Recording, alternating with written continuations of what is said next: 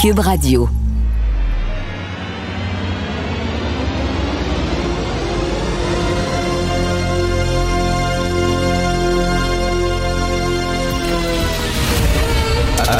Attention, cette émission est laissée à la discrétion de l'auditeur. Les propos et les opinions tenues lors des deux prochaines heures peuvent choquer. Peuvent choquer. Oreilles sensibles s'abstenir. Richard Martineau. Martino. Un animateur pas comme les autres. Richard Radio. Bonjour, bon vendredi tout le monde. Merci d'écouter Cube Radio. Est-ce que vous aimez l'art contemporain? Moi, j'aime beaucoup l'art. Je vais souvent voir des expos. Euh, je suis allé voir Riopel au Musée des Beaux-Arts de Montréal. C'était magnifique. J'ai mes billets pour à la fin du printemps, si je peux y aller, parce que c'est à Québec, aller au Musée national des Beaux-Arts de Québec pour aller voir l'exposition de Turner, un peintre anglais. C'est magnifique. J'aime beaucoup voir des expos. Mais l'art contemporain, j'avoue que des fois, je comprends rien. Vraiment, des fois, tu vas au Musée d'art contemporain de Montréal, puis tu vois comme une mode de beurre par terre, puis tu penses que quelqu'un l'a oublié là. Non, c'est une œuvre d'art. C'est une œuvre d'art. Il y a quelques années, j'étais allé à Venise avec ma blonde et c'était la Biennale de Venise. Alors ça, c'est le gros power des amateurs d'art contemporain. Fait qu'on était là à Venise. On va voir la Biennale des arts.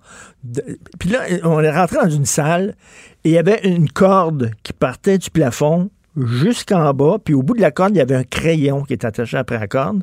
Puis là, il y avait comme une machine qui soignait la corde. Puis là, il y avait une feuille par terre, puis le crayon faisait vite, vite, vite, un trait, vite. Puis là, il y avait des gens autour en rond qui regardaient ça. Vraiment, pendant quelques minutes. Puis j'étais là, voulez-vous rire de moi, Chris? Y a-tu quelqu'un qui OK, c'est. Il y a des caméras, là, on est en train de rire de nous autres, quelqu'un sur Internet nous regarde puis se pisse dessus. C'est quoi cette affaire-là? Aucune. Je comprends rien. Il y a quelques années, il y a ben, quelques décennies, il y a un artiste américain, ce qu'il a fait, lui, c'est qu'il a chié dans des boîtes de conserve, pour vrai, là. Il a chié dans les boîtes de conserve, il les a fermées, il les a scellées, puis il exposait ça. Son œuvre, c'était Artist Shit. J'ai vu à Montréal, euh, c'était à Lucam, d'une galerie de Lucam, une machine, une énorme machine, c'était super gros, qui faisait de la marde. Vous souvenez-vous de ça? Il mettait de la bouffe à un bout de la machine et ça répliquait, ça faisait une réplique de ce qui se passe dans notre intestin avec toutes les enzymes puis tout ça. Puis ça sortait l'autre bord de la chenoute, de la vraie chenoute, là. Puis c'était, ça s'intitulait Machine à marde.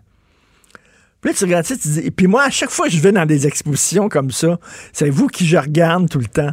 C'est je regarde le, gardien de sécurité. Il y a toujours des gardiens de sécurité. Tu le bonhomme, là, il est comme il est gardien de sécurité. C'est pas vraiment un amateur d'art. Lui, il ce job-là. Il pourrait être commis, euh, vendre du pain tranché dans une épicerie. Il est gardien de sécurité. Fait qu'ils ont mis un habit. Puis là, il est debout, lui, tout le long au musée d'art contemporain. Puis il voit des gens s'extasier sur, sur une mode de beurre qui sont là, ou une machine à marde. Puis il rentre à la maison le soir, puis sa femme a dit Puis Gérard, hein? Comment c'était?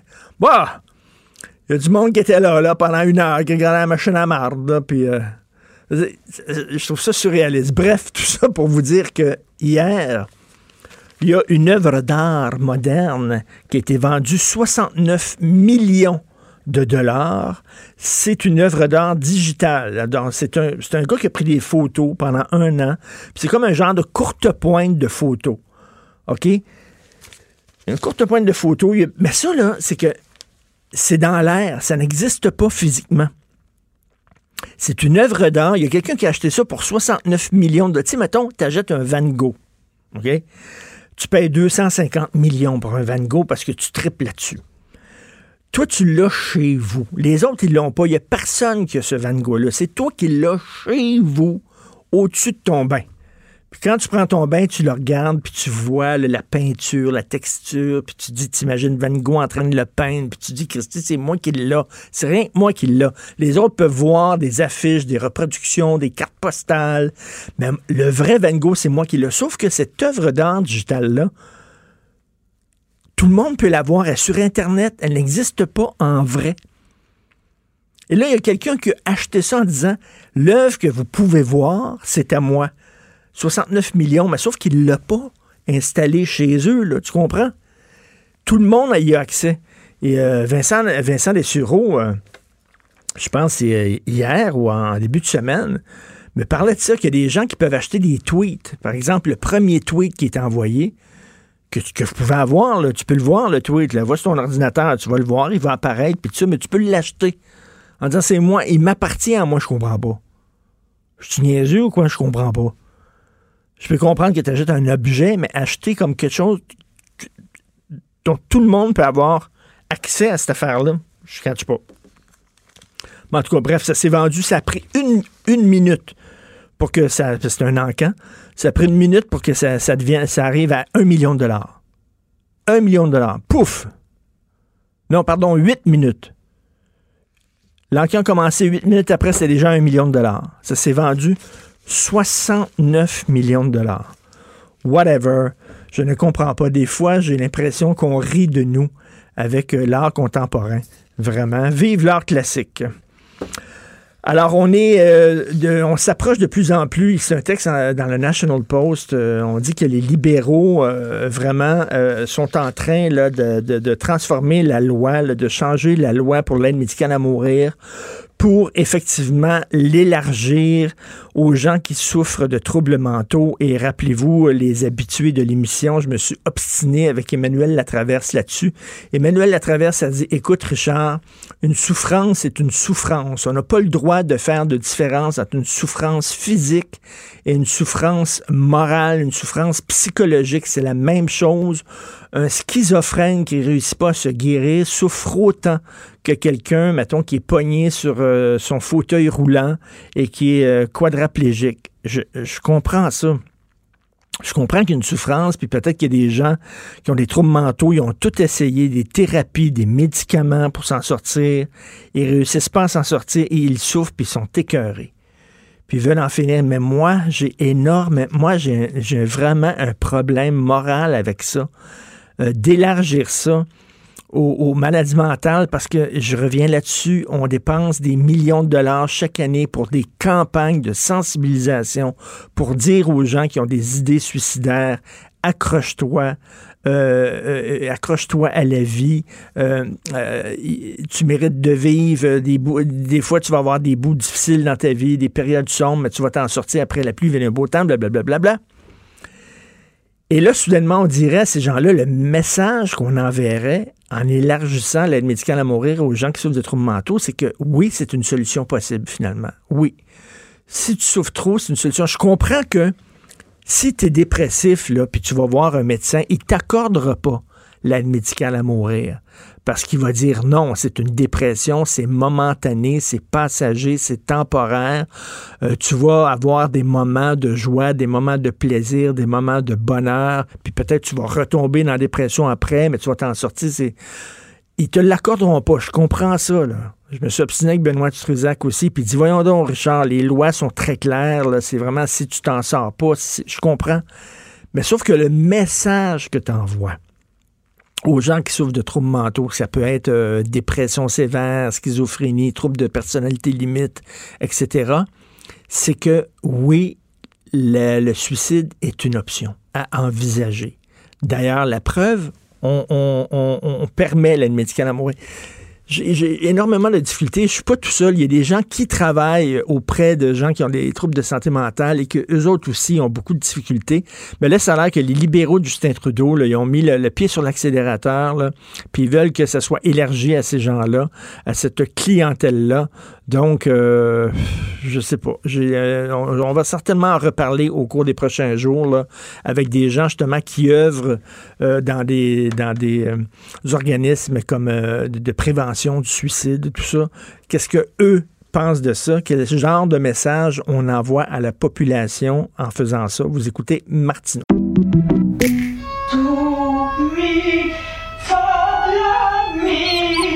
Votre maison, c'est un espace où vous pouvez être vous-même.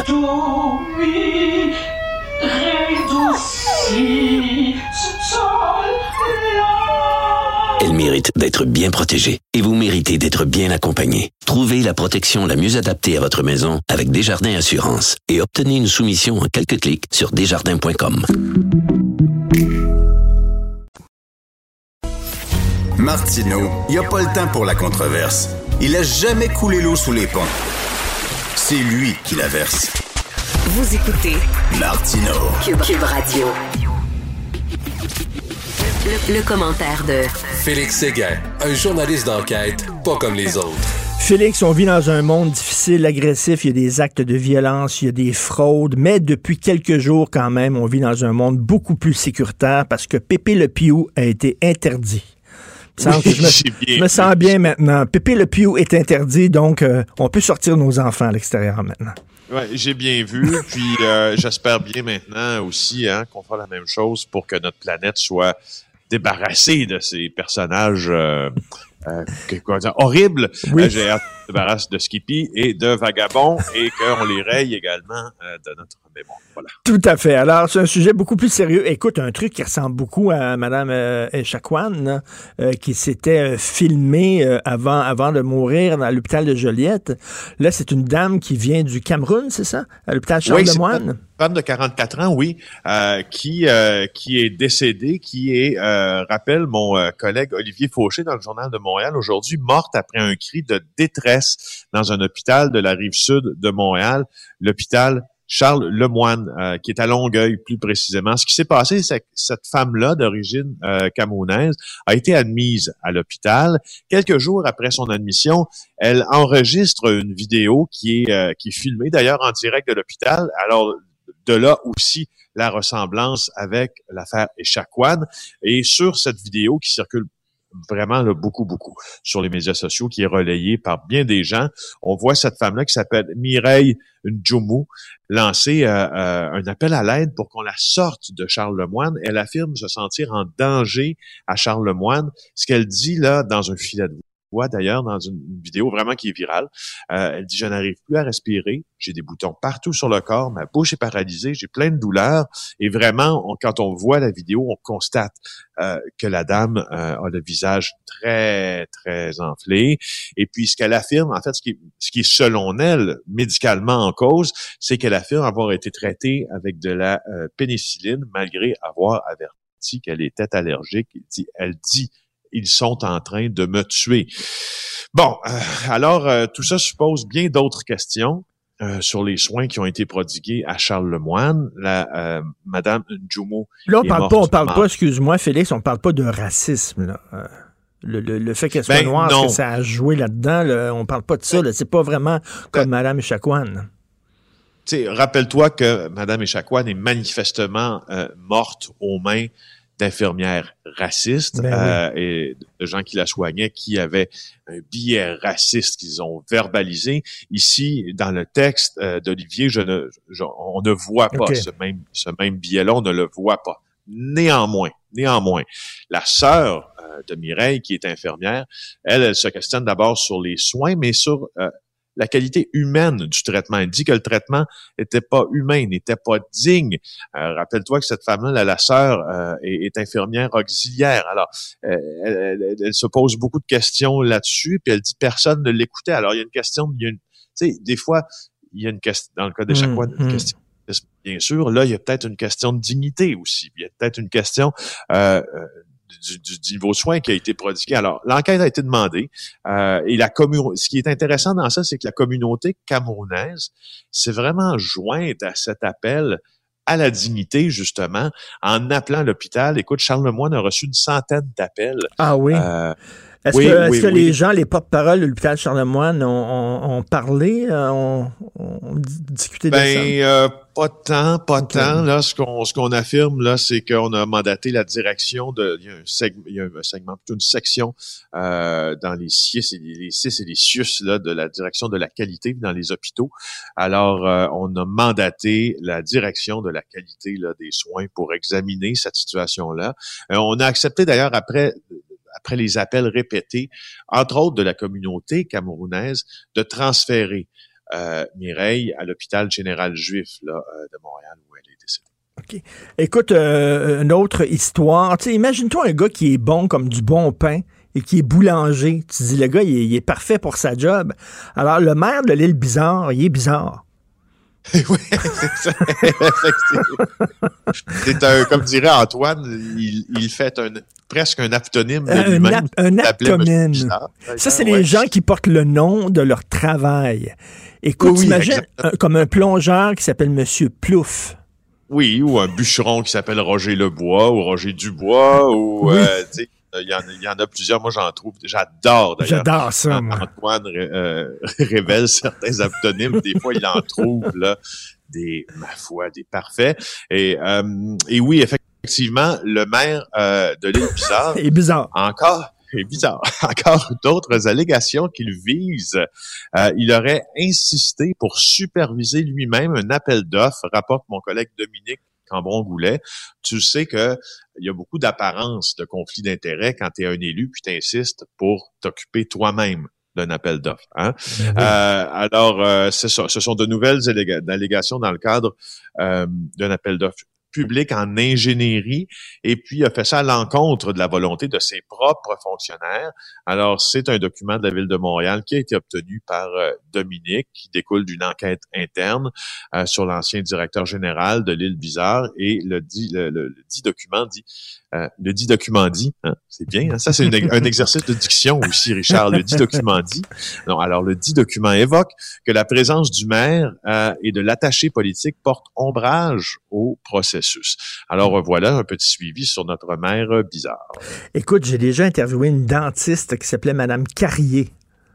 Oh. Ça, ça j'avais trouvé ça assez drôle. Des- hein. Les aptonymes, c'est vraiment... Et euh, c'est ça, comme tu disais, notre confrère Antoine Robitaille, ça fait des années qu'il les collectionne, il les recueille, puis dans ses chroniques, euh, quand, il, le, quand il peut en, en- en communiquer, là, en dévoiler, là, il, il le fait, en partager. Euh, Et il tu- a reçu, Richard, il a reçu euh, d'ailleurs la collaboration de nous tous hein, dans ça parce qu'il est connu maintenant, Antoine Robitaille, outre euh, la grande qualité de ce qu'il écrit et de ce qu'il dit, mais pour sa recension des aptonymes, puis à chaque fois qu'il y a un journaliste qui envoie passer un, on envoie toujours ça à Antoine qui les consigne euh, patiemment et vaillamment là, dans son euh, carnet d'étonnement, quoi. Et là, tu veux nous parler, écoute, je connais pas cette histoire-là, le fameux voleur de papier de toilette de Hong Kong. Oui, on en avait, on a parlé beaucoup euh, pendant la pandémie de ce, ce voleur de papier de toilette. Alors, juste à dire qu'il a été euh, euh, condamné à trois ans de prison pour un vol à main armée de papier de toilette, pas juste un vol simple, un vol à main armée. Alors, il y était plusieurs auteurs l'an dernier euh, de ce crime-là ont volé des centaines de rouleaux de papier de toilette parce que tu te rappelles, hein, des premiers jours de la pandémie. Alors, Non, mais juste un vol à main armée, là, donne-moi tes rouleaux de papier de toilette. là. C'est ça. Non, c'est pas juste ici qu'on se l'arrachait. Euh, euh, à Hong Kong euh, aussi, donc. Ben, on- tu sais, mon- mon- c'est peut-être une urgence. Quand il faut y aller, il faut y aller. Félix. Oui, ah, mais Le faut, content parce que les trois hommes euh, qui ont perpétré ce vol-là, d'abord étaient armés euh, de couteaux, puis ils ont volé chacun 600 rouleaux de papier de toilette. Alors là, euh, c'est 40 mois de prison selon ce que le journal hongkongais euh, Mingpao euh, rapporte. Et puis tu vois, c'est arrivé, c'était en phase avec les premiers cas de coro- coronavirus qui sont apparus à Hong Kong. C'était devenu, tu te rappelles, une denrée rare alors qu'il n'y avait pas vraiment de raison que ça le soit. Euh, et euh, voilà, là, juste euh, parce que c'est quand même vendredi, alors je me permettais Oui. ce petit clin d'œil. Ils étaient repartis à tu sais ça, 50 papiers, paquets de papier de toilette qui représentaient une valeur marchande de 275 piastres, mon Richard, avant d'être Ben, coudonc, par euh, c'est- des- Est-ce que c'est il fait partie du même club de bandits que le gars qui a vendu des données pour euh, des certificats cadeaux de Saint-Hubert? C'est-tu le Ben, même... grand vol, hein? C'est pas, il s'est pas mis Non. riche avec ça. Ouais. Alors, euh, on revient, tiens, sur ce reportage fascinant de JE hier. Moi, je reviens pas encore que quelqu'un ait été approché par la police pour être informateur euh, contre les Hells Angels alors qu'il avait 14 ans. Donc, Oui, il s'agit du cas de Michael le chasseur. C'est une émission euh, d'une heure, une émission spéciale d'ailleurs d'une heure, parce que normalement ça dure une demi-heure, qui a été diffusée hier à JE. Euh, et le résultat de cette euh, de cette grande quête là de l'histoire de Michael le chasseur, qui comme tu dis a été recruté là comme informateur de police à 14 ans, qui a ensuite dénoncé des Hells Angels, des meurtriers, des souteneurs, des pédophiles. Bon, euh, nomme-les. Il, il, a, il a eu une longue carrière d'informateur, sauf que là, euh, quand on a tourné ce grand reportage avec lui en 2019 en Espagne, euh, en revenant d'Espagne, nous sommes allés voir la ministre de la Sécurité publique, Geneviève Guilbeault, qui euh, qui euh, bon qui avait une certaine inclinaison pour regarder comment on ne serait pas euh, capable de régulariser la situation de Michael le chasseur pour qu'il puisse euh, revenir au pays, lire lui fournir une nouvelle identité. Alors, fort de ces promesses-là, le chasseur est revenu au pays quelques jours avant le début de la pandémie, t'imagines, en Mm. février euh, 2020. Alors, quelques jours plus tard, la, la déclaration mondiale euh, de pandémie sera prononcée. Et, euh, et, et- et, ben là, voilà, on apprend dans l'émission euh, euh, de JE que euh, Monsieur le chasseur, la Sûreté du Québec, saisit de cette demande là a confirmé par lettre à son avocat qui s'appelle Marc Bellemare, vous connaissez très bien, que Ben sa oui. vie n'est pas en danger. Puis tu sais quoi, la dro- le droit à la sécurité, c'est un droit qui est inaliénable aussi. Alors l'avocat dit que, l'avocat Bellemare dit que le droit à la sécurité de Miguel, le chasseur, doit primer sur tous les autres. Alors, euh, c'est, c'est, c'est- il, va, il va continuer à se Mhm. battre, le chasseur, encore. Il, va, il a créé un site Internet. Il demande tu les dons du public pour poursuivre le Tu gouvernement. Parce que quand d'apprendre. quand t'es informateur, là, puis euh, les, les- les- le groupe là, que tu, tu espionnais, là, soudainement, euh, connaissent ton identité, ça peut prendre des années, mais à un moment donné, ils vont se venger. Là, tu c'est vraiment, là, ta tête est mise à prix. Là. Ben euh, oui, c'est ça. Puis là, en même temps, c'est que tu peux, tu peux avoir une évaluation objective de la menace euh, autour de toi. Euh, Mm. D'ailleurs, on croit là, que le crime organisé comme les Hells Angels et la mafia, puis tout ça ne représente pas peut-être le réel danger pour Michael le chasseur, mais de son aveu même, c'est peut-être bien plus une tête brûlée qui voudrait se faire un nom, qui Ben pourrait oui. décider. Donc, tu vois, les menaces ne sont jamais complètement écartées. Alors, euh, voilà. Écoute, j'avais, il y a quelques années, pour les francs-tirages, j'avais rencontré mon idole, Frank Serpico. On connaît le Oh! film qui a été fait avec Al Pacino. Serpico était un policier qui avait dénoncé la corruption dans la police de New York. Euh, les policiers voulaient le tuer. Euh, lui, il a quitté la police. Et c'est, donc, il vit quelque part caché depuis de nombreuses années dans un petit village. Et j'ai réussi par son neveu, qui est avocat à New York, à avoir un contact avec Frank Et j'ai, passé la journée avec ce gars-là, qui, était, qui est vraiment une de mes idoles. Et, mais quand je suis sorti de mon auto, puis je, je- je suis allé le voir, et j'avais une petite caméra dans les mains. Et j'ai sorti de mon auto, et là, j'ai pris la caméra pour le filmer parce qu'il venait devant moi et il s'est jeté sous un camion. OK? Oh. Parce que le gars, il pensait que c'était une arme. Écoute, après des Ben, voyons années, là, Frank Serpico, ouais, je sais pas s'il faisait du show, du spectacle ou quoi. Moi, c'est ça, c'est la question que j'allais te Tu sais, j'ai aucune idée, mais lui, puis là, il m'a promis, il faut pas que tu dises dans quel village je vis, etc. Puis tout ça, OK, correct. hein. Ça avait été très, très long de, de- de le rencontrer. Alors, lui craignait, des décennies après, craignait encore pour sa vie. Je sais pas si peut-être que le gars avait des problèmes de, paranoïa, là, ça se peut. Écoute, rapidement, sixième victime présumée pour Andrew Cuomo, ça va très mal. Non, là, ça va bien mal pour euh, le gouverneur euh, de l'État de New York, là, et qui fait d'ailleurs l'objet, après cette sixième euh, victime, d'une enquête en destitution. Puis là, je t'en parle aujourd'hui parce que ça relève là, soudainement et très rapidement bien plus de, de, mon champ d'expertise dans cette chronique-là. C'est que ça risque de se judiciariser, hein, tout ça, parce que là, il y a des victimes qui sont allées voir la police dans cette question-là. Ben oui. Puis il faut ju- juste pas oublier que M. Cuomo là refuse toujours euh, d'abdiquer, mais là déjà le, le On va peut-être on va peut-être le le, le semble en démissionner. train de le larguer. Tout voilà. à fait. Bon week-end, Félix Séguin du bureau d'enquête. On se reparle lundi. Au Salut. revoir. Au revoir.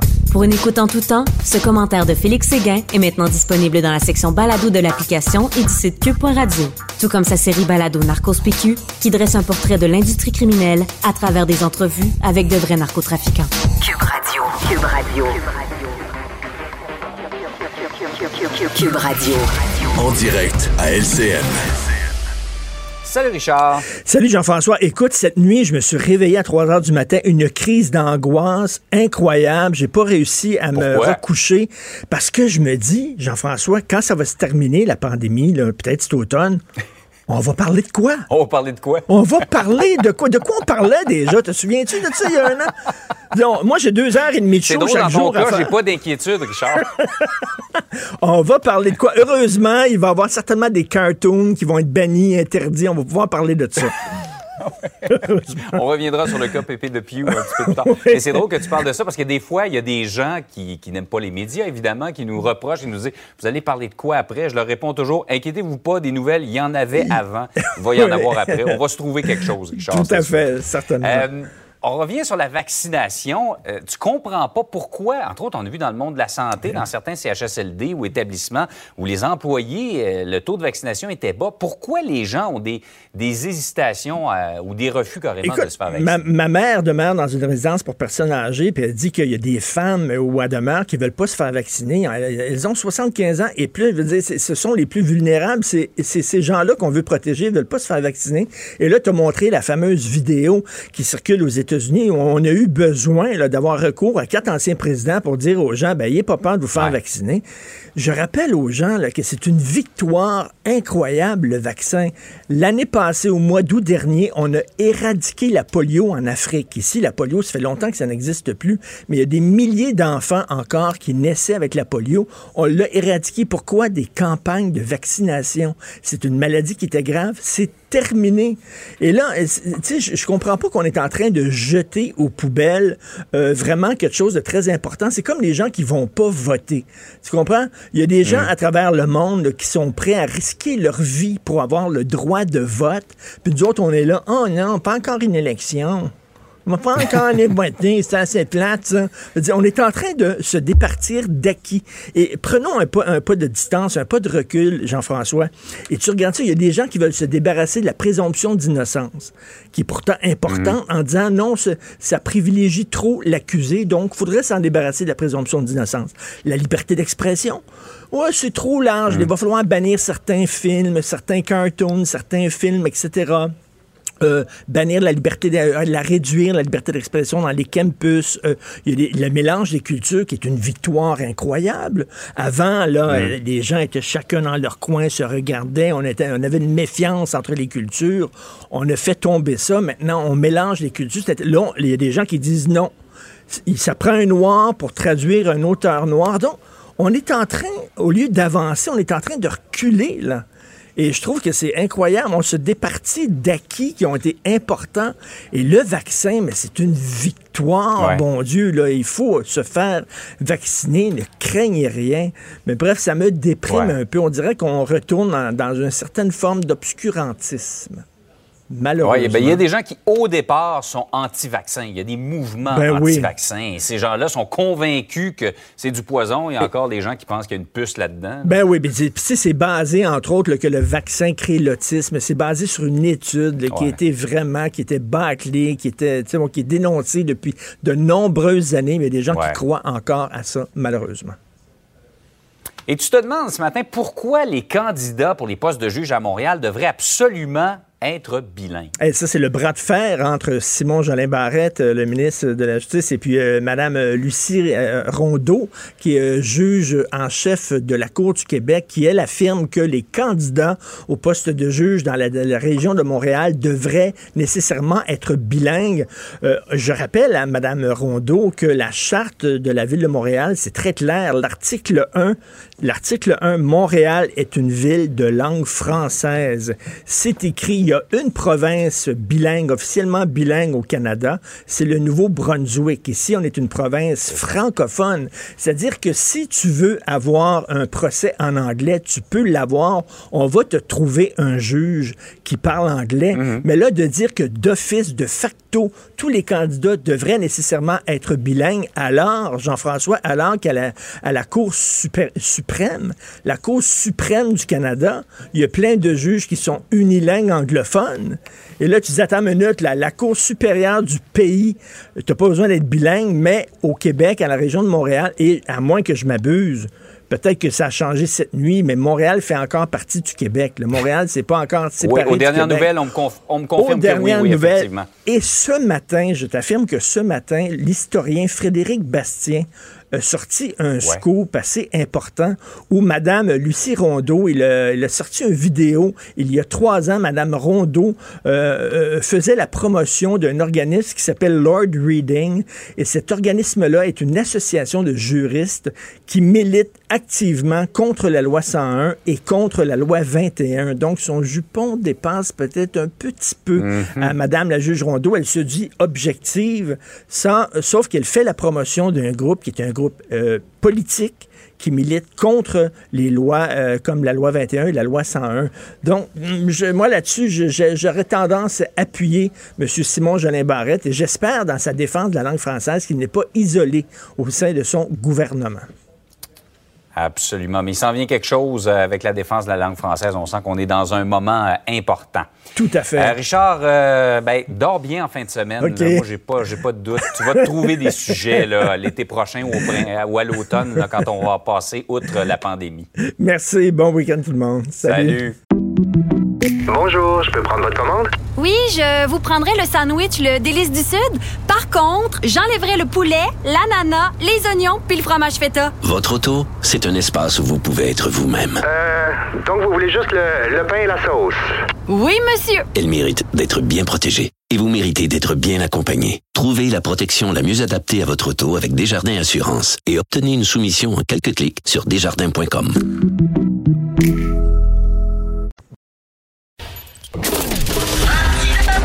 Martino, souvent imité, mais jamais égalé.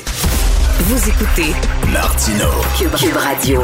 Vous souvenez-vous quand on a démantelé, euh, quand on a démoli l'ancien forum, vous pouviez acheter des bancs de l'ancien forum? Je me souviens, le barbier, moi, où j'allais régulièrement me faire couper les cheveux, euh, ben, quand j'attendais mon tour, j'étais assis sur un ancien banc de l'ancien forum. Donc, on avait mis ça en vente. Même chose, le parc Belmont. Quand j'étais jeune, euh, mon père m'a- m'a- m'amenait au parc Belmont et j'ai entendu, moi, vous vous souvenez-vous de la grosse bonne femme qui riait? C'est comme un robot, là. C'est une grosse bonne femme qui riait au parc Belmont. Il y a quelqu'un qui l'avait acheté et qui avait gardé ça chez eux. Bref, mais là, vous pouvez acheter des bouts de l'ancien pont Champlain. Pas de farce, là. Vous pouvez faire ça. Nous allons en parler avec Mme Nathalie Lessard, directrice des communications des ponts Jean Cartier et Champlain Incorporés. Bonjour, Mme Lessard. Bonjour, M. Martineau. C'est bien ça. C'est un concours, finalement. Comment ça fonctionne, cette affaire-là? Oui, c'est pas tout à fait la même chose que les bancs euh, de l'ancien forum. Là, essentiellement, on a lancé un concours pan-canadien de réutilisation des matériaux. Essentiellement, c'est une invitation à la population euh, de nous envoyer des idées euh, de projets qu'ils voudraient réaliser qui incluraient donc des, des pièces du pont Champlain. Et effectivement, euh, ce qu'on a fait, c'est qu'on a mis en ligne un catalogue de pièces.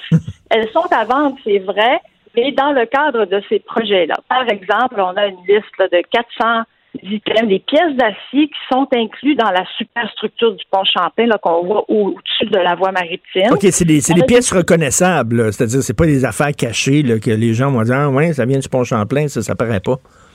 Non, on les voit vraiment, on le voit très bien. Puis si on consulte le, catalogue, on peut même voir l'emplacement de la pièce sur le pont actuellement. Donc, il y a des photos qui nous illustrent ça. Et donc, il y, a des, il y a des toutes petites pièces, il y a des immenses pièces. Il y en a une, la plus grosse, et elle pèse 6000 kilos. Et elle est à vendre pour 485 dollars. Donc, c'est vraiment le coût du- de l'acier auprès d'un recycleur. Donc, l'idée pour nous, c'est pas de, de faire de l'argent, mais c'est juste de faire en sorte qu'on s'assure que on obtient finalement, dans le cadre de ces projets-là, ce qu'on obtiendrait auprès d'un recycleur. Est-ce qu'il faut que ça vraiment- soit, Mme Lessard, est-ce qu'il faut que ça soit des projets publics, c'est-à-dire comme pour un, pour un parc ou des choses comme ça, ou ça peut être des projets pour dans ma cour chez nous? Ça peut être des projets privés, ça peut être des projets euh, publics, bien entendu, des projets architecturaux. On peut penser à, à l'inclusion de poutres du pont Champlain euh, comme éléments structuraux dans le hall d'une maison ou d'un bâtiment. euh. Donc, il y a- il y a vraiment, c'est une invitation à la créativité. La limite, vraiment, c'est, la créativité des gens. OK, mais là, je me fais venir ça par Amazon. Moi, là, là 6 000 tonnes de, de- de- d'acier, mettons, j'achète ça 400, 400 piastres, là. Il y a quelqu'un qui fait ding-dong puis qui me livre ça devant la maison? Non, malheureusement pas. On n'assure pas le service de livraison ni par Amazon ni par Poste Canada parce que nous sommes fédérales. Donc, effectivement, il faut avoir la possibilité de venir chercher ces pièces-là qui seront disponibles là, tout près de, de- dans le secteur là, au printemps 2022. OK, là, je n'irai pas avec ma Nissan Sentra, moi, là, acheter ça, là. Ça dépend de la pièce que vous achetez. Est-ce que, est-ce que euh, vous êtes inspiré d'un, projet qui existait comme ça avant? Est-ce qu'on a fait ça dans d'autres villes? Ben, au Canada, c'est possiblement euh, une première. Euh, aux États-Unis, il y a eu quand même quelque chose de similaire à ça euh, dans la déconstruction euh, du Bay Bridge qui, qui, qui a été effectuée, mais c'était vraiment plus vers la fin du projet. Nous, on fait ça vraiment en amont, avant même qu'on ait amorcé la déconstruction de cette portion-là de la structure. Et donc, ça permet aux gens, ça donne aux, gens le temps de réfléchir à un projet. Parce que là, ce qu'on a lancé, M. Martineau, c'est vraiment un appel d'intérêt jusqu'au 31 mai. On a mis en ligne un petit formulaire très court. Euh, on veut les coordonnées des gens, mais surtout leurs idées, une brève description du projet qu'ils voudraient faire.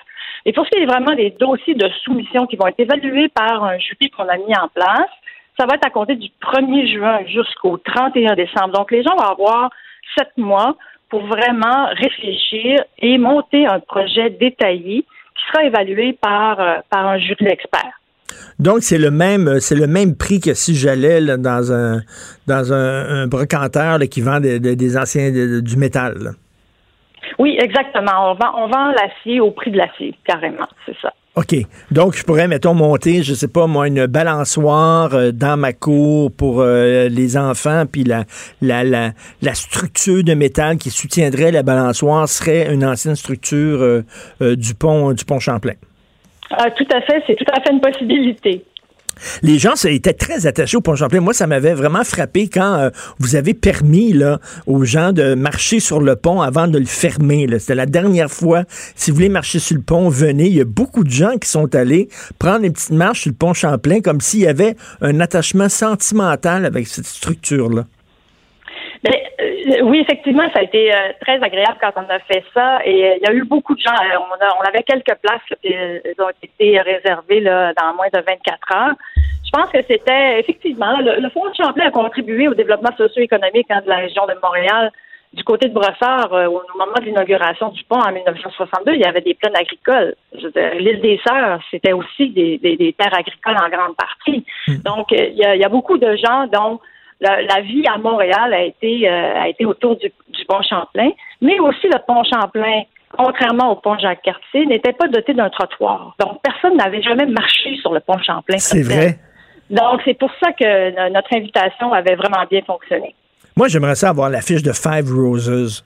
Ça, pour moi, ça représente tellement Montréal. Justement, quand on, arrive de la rive sud sur le pont Champlain, puis on voit cette affiche-là, il semble qu'il n'y a rien qui représente plus Montréal que ça.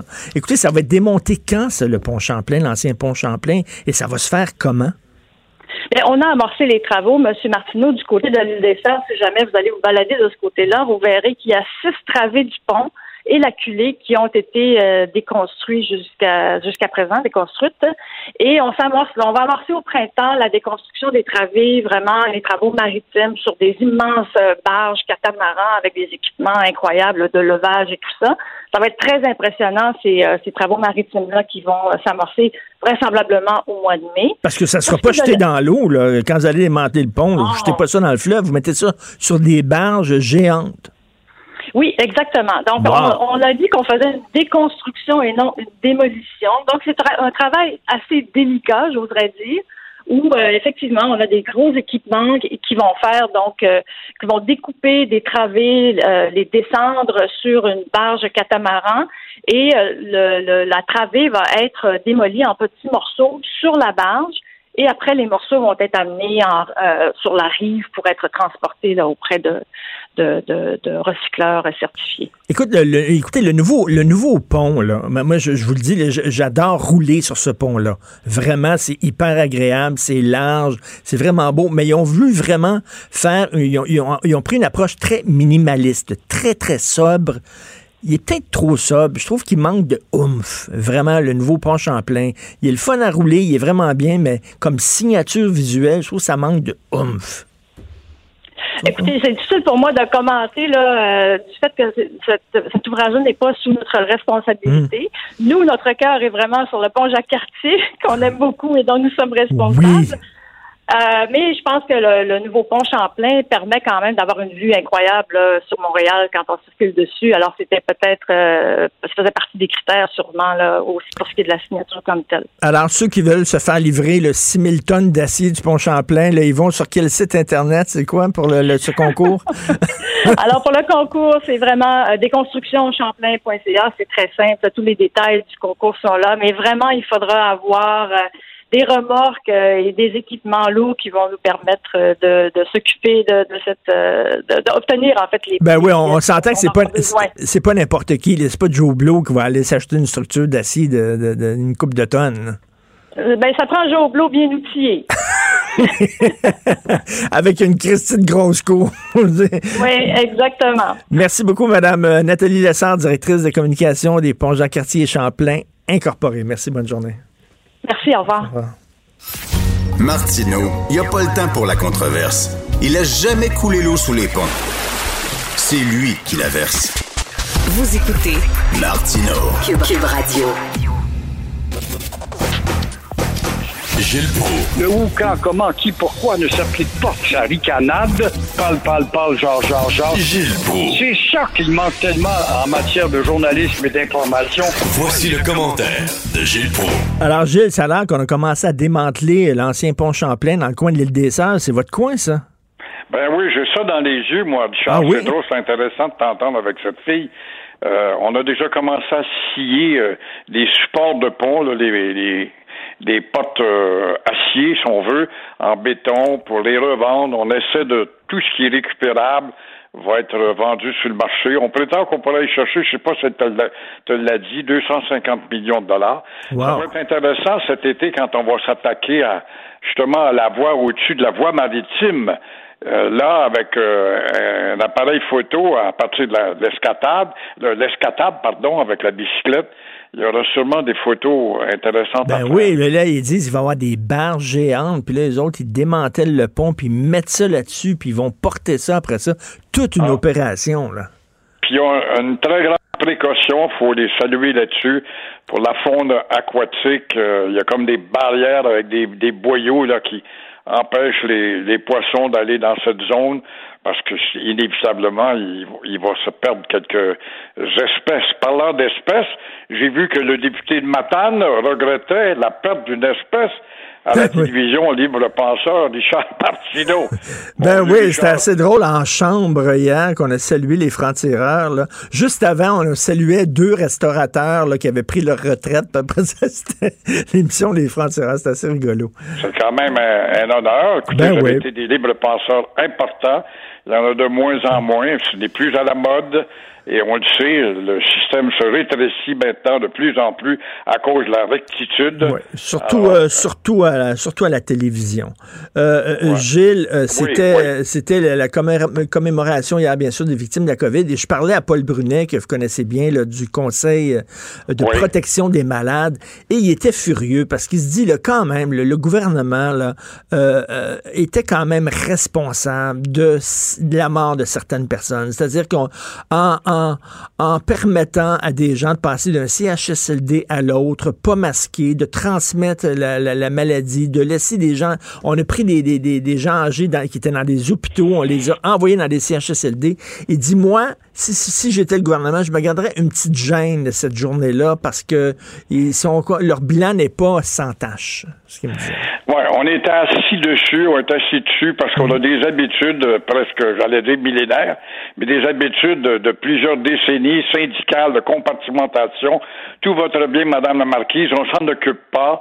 Et puis finalement, il y a eu le phénomène surprise de l'ampleur de cette euh, COVID-là qui a déculotté un peu le personnel, puis là, ben, combien de personnes sont venues s'offrir, il y a eu des beaux gestes quand même de gens qui euh, sont pas dans le secteur hospitalier, qui sont offerts.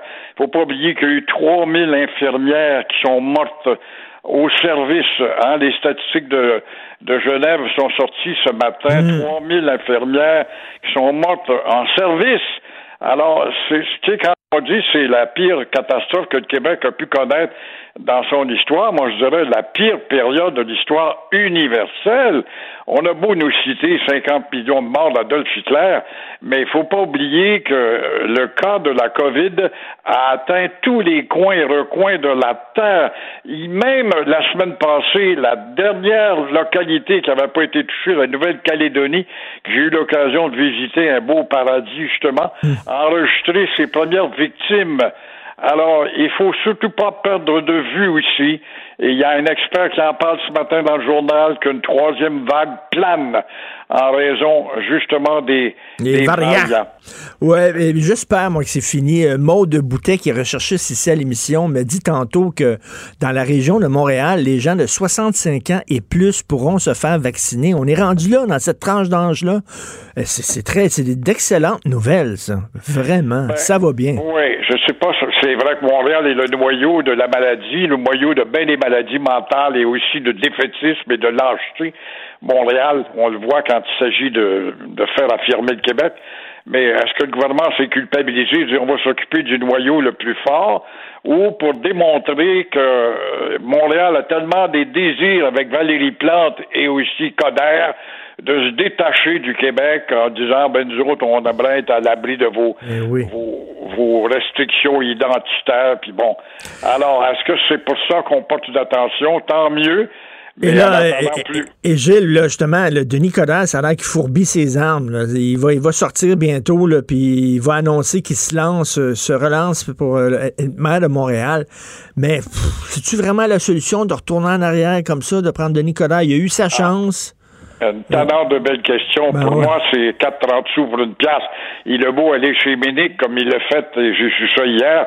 Bon, toujours aller donner des poignées de main parce que Ménic est un- une grande gueule de quartier, c'est bon. Tout comme aller euh, chez euh, Fifine Prou, un vendeur de lunettes à Wellington à Verdun, parce que c'est des, c'est des commères de quartier, puis il faut que tu tiennes compte d'eux autres pour les avoir, pour les prendre chez le bon peuple. Mais euh, Coder demeure 4,30 sous pour une place par rapport à l'autre. Faut pas l'oublier. Oui, j'espère qu'il va avoir- a dit, Montréal devrait être un carrefour international pour tous les réfugiés du monde. Ah ouais, point intègre pas, c'est pas grave. Montréal devrait pas être soumis à la loi du français. Euh, Montréal doit être le foyer de tous les misérables du monde. Ça fait bien, ça fait, puis l'écologie là-dedans, ça fait bien, mais ça fait pas progressiste vers un avenir d'un Montréal plus moderne. Et là, la juge de la, Cour du Québec qui veut que les candidats au poste de juge dans la région de Montréal soient bilingues. C'est ça, cette Ben, affaire-là? Ça, ça va être appuyé par euh, Coder et, et Plante, ça. Ben oui, ben oui. C'est inadmissible. La loi 101 est une loi territoriale qui concerne le Québec. C'est le Québec qui a été secoué dans son identité, dans sa perte de personnalité dans les années 60-70 avec l'arrogance coloniale qu'on a réussi à défaire avec la loi 101 qui est charcutée au maximum. Elle a subi 19 trous, cette loi 101, avec les, les tribunaux à Trudeau depuis 1982. Alors, on va-tu commencer encore une fois à plier pour plaire? Puis l'autre étape, ça sera quoi? Pourquoi pas la disparition complète de Montréal, ville, euh, deux villes françaises, au deuxième ville française au monde? Quelle face monumentale! Et l'historien Frédéric Bastien vient de sortir un gros scoop ce matin. Il a mis en ligne une vidéo de cette juge-là, la juge Lucie Rondeau, euh, qui participait à un événement euh, pour le 70e anniversaire de, de Lord Reading. Et Lord Reading, c'est cette association de juristes qui milite contre la loi 101 et contre la loi 21. Elle, elle faisait partie de ça. membre du Parti libéral, une Ben Trudeauiste. C'est incroyable. Ça fait deux juges de suite là qui se permettent de quitter le banc puis de plus être neutre tout d'un coup quand il s'agit d'une d'une décision à prendre pour une législation nationale. Alors, euh, ça mérite d'être mis au banc, ça mérite d'être démarqué du banc complètement, ces gens-là. Ça fait deux fois de suite, là. Alors, Ben oui, elle je vois qu'on voit que le combat n'est pas fini. Non, Un le combat. gros combat, mon cher Richard, qui va arriver, là, c'est après l'Autochtone ou Madame l'Autochtone et Chacane à l'hôpital de Joliette. Bon, c'est autour d'une Camerounaise. Elle invoque pas le racisme, elle. Mais tu vas Non. voir demain, il va y avoir des manifestations. Mireille Nadjamou, euh, qui tombe justement dans des conditions douloureuses. C'est vrai. C'est vrai, donnez-moi pas de, de morphine, je n'en supporte pas, on n'a pas écouté. Cette fois, c'est l'hôpital Charles-Lemoine qui est visé. Alors, après l'hôpital de Joliette, Charles-Lemoine, il a fallu encore une fois transférer ça à l'hôpital juif. On valorise l'hôpital juif, il n'y a que l'hôpital juif qui est sérieux, puis on condamne les autres. Vois-tu tout le débat qui s'en vient, là? Et euh, ça va être une con, euh, encore une fois un questionnement sur la compétence des hôpitaux de Joliette et Charles-Lemoine. C'est malheureux à dire, mais je pense pas qu'il y a une connotation raciste là Non, je crois pas encore. Là, jusqu'à, maintenant, là, je pense pas qu'il y a des accusations de racisme, mais reste que quand même, c'est quelqu'un là, qui, qui, qui, qui a pas eu l'air d'avoir eu les soins qu'elle aurait dû avoir. Ben voilà. Et demain, il y aura des manifestations. Et c'est là qu'il faudra surveiller le, le verbe qui va être utilisé. Surveillons les télé. euh, les téléjournaux Ah, ben, demain. ben, Gilles, c'est certain qu'il y a des gens, des militants qui ont toutes les raisons possibles pour essayer de transformer ça en combat là, antiraciste, qui vont essayer de dire que c'est du Ah, ben, racisme. Bien, sûr, bien C'est sûr, sûr c'est certain. la mode, ça pogne, puis on tourne la manivelle pour eux autres. Est-ce qu'on va pouvoir sauver Air Transat? Il y a des gens qui disent qu'Air Transat peut, peut vivre sans Air Canada. C'est magnifique cette nouvelle. C'est drôle euh, comment ça se fait que Jean-Marc Eustache, le grand président, semblait tellement satisfait de faire fondre Air Transat dans les bras d'Air Canada dans le temps que ça payait, alors qu'Air Canada accumule du plomb dans les ailes. Eustache veut tout d'un coup discuter avec Pierre Carl Pelado. Une chance que Pierre Carl été là pour maintenir le combat et lever la main pour dire c'est pas mort, ça n'a pas de bon sens de ne pas avoir un transporteur national à nous autres au Québec. Alors lors d'une assemblée des actionnaires, par contre, Eustache avait refusé de dévoiler les offres qui venaient de l'extérieur d'Air Canada. Hein, on le sait, il y avait Air Canada va faire 720 millions, puis c'est tombé à quoi 190 millions.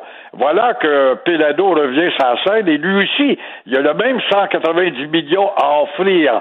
Alors, ça va être intéressant de voir le 15 juin par an, malheureusement, puisque la Commission européenne euh, euh, devra se faire entendre sur cette approbation pour permettre aux avions euh, d'Air Transat probablement de poser ses pieds dans divers euh, aéroports d'Europe. Alors, euh, sa décision se prendra. Mais maintenant, Eustache est prêt à jouer avec un deuxième joueur. Ben oui. Euh, espérons qu'on va ouvrir les oreilles puis scier ça au plus sacrant. Ah, moi, j'aimerais ça que la bannière demeure. J'aimerais ça que Air Transat demeure. Puis de toute façon, la compétition, c'est toujours bon pour, euh, pour les citoyens parce qu'il y a des guerres de prix. Puis c'est tout le temps nous autres qu'on qu'on s'en sort gagnant. Exactement. C'est une fierté d'avoir enfin, on a Air Transat, c'est à nous autres, une compagnie québécoise. C'est une compagnie où euh, le Fonds de solidarité de l'FTQ a mis de l'argent là-dedans. La Caisse de dépôt, il y a plusieurs de nos deniers, puis c'est nous qui l'encourageons. Alors, on a-tu le droit en tant que nation d'avoir aussi une société nationale? Tout à fait. Merci beaucoup. Bon week-end, Gilles. À toi aussi. Au revoir. Merci, au revoir. Pour une écoute en tout temps, ce commentaire de Gilles Proux est maintenant disponible dans la section balado de l'application ou du site cube.radio. Cube Radio. Tout comme la série podcast de Gilles Proux, la radio, premier influenceur. Découvrez dans ce balado comment la radio a influencé le monde moderne tel qu'on le connaît d'hier à aujourd'hui. Protégez vos dépôts, c'est notre but. La SADC protège vos dépôts dans les institutions fédérales, comme les banques. L'AMF les protège dans les institutions provinciales, comme les caisses. Oh, quel arrêt! Découvrez ce qui est protégé à vos dépôts sont protégés.ca. Joignez-vous à la discussion. Appelez ou textez le 187 Cube Radio 1877 827 2346. Alors, les magazines humoristiques, c'est comme euh, le dentifrice. Tu penses qu'il en reste plus dans le tube, puis il en reste encore. Alors, Crow, on pensait que c'était mort. Ben non, c'est revenu. Il y a eu deux numéros spéciaux de Crow qui ont très bien marché. Alors, euh, euh, euh, ressuscité un peu.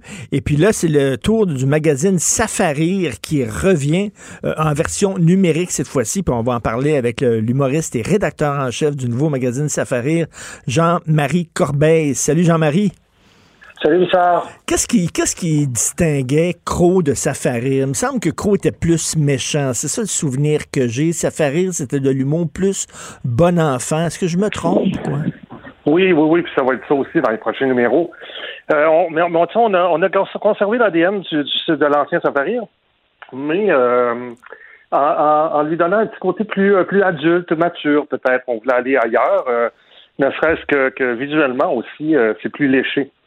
OK, c'était un peu, un peu euh, ben, quoi, tu, trouves que ça s'adressait peut-être aux plus jeunes, hein? Safarir plutôt alors que Crow s'adressait ça- aux gens plus vieux. Oui, mais aussi que le, le public de Safari a grandi, euh, a évolué, comme l'humour d'ailleurs. Quand on s'est dit, les gens qui, qui lisaient ça, euh, comme moi, quand j'étais plus jeune, ben j'ai grandi, j'ai vieilli.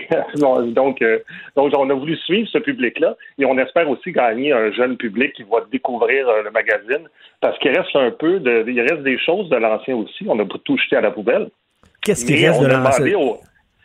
Euh, ben, ce qui reste de l'ancien, c'est que, euh, par exemple, il y a une chronique qui s'appelle Safari Zone qui revient. Il y a encore des parodies d'affiches de films ou de produits et tout ça.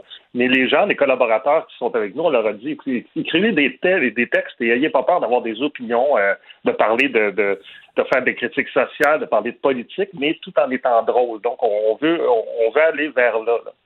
OK, donc euh, de, de- l'humour un peu plus mordant, de l'humour un peu plus social et politique. Oui, exactement. OK, qui va fesser ces deux bancs, c'est-à-dire qu'on, pas, qui va fesser aussi ces gens de gauche de temps en temps, pas rien que sur la méchante droite, là, vous allez, vous allez fesser ces deux côtés. Oui, oui, tout à fait. Mais, mais je dirais, fesser, c'est, déjà fort pour où on veut aller. Je dirais, on, va, on, va, on veut parler de tout, évidemment, de la gauche à la droite, peu importe, euh, selon l'opinion de la personne qui écrit. Mais ce que je sais, c'est que je voulais pas non plus aller trop dans la polémique non plus. Euh, je, je veux que les gens aient du, du gros fun à lire cette affaire-là, sans nécessairement choquer.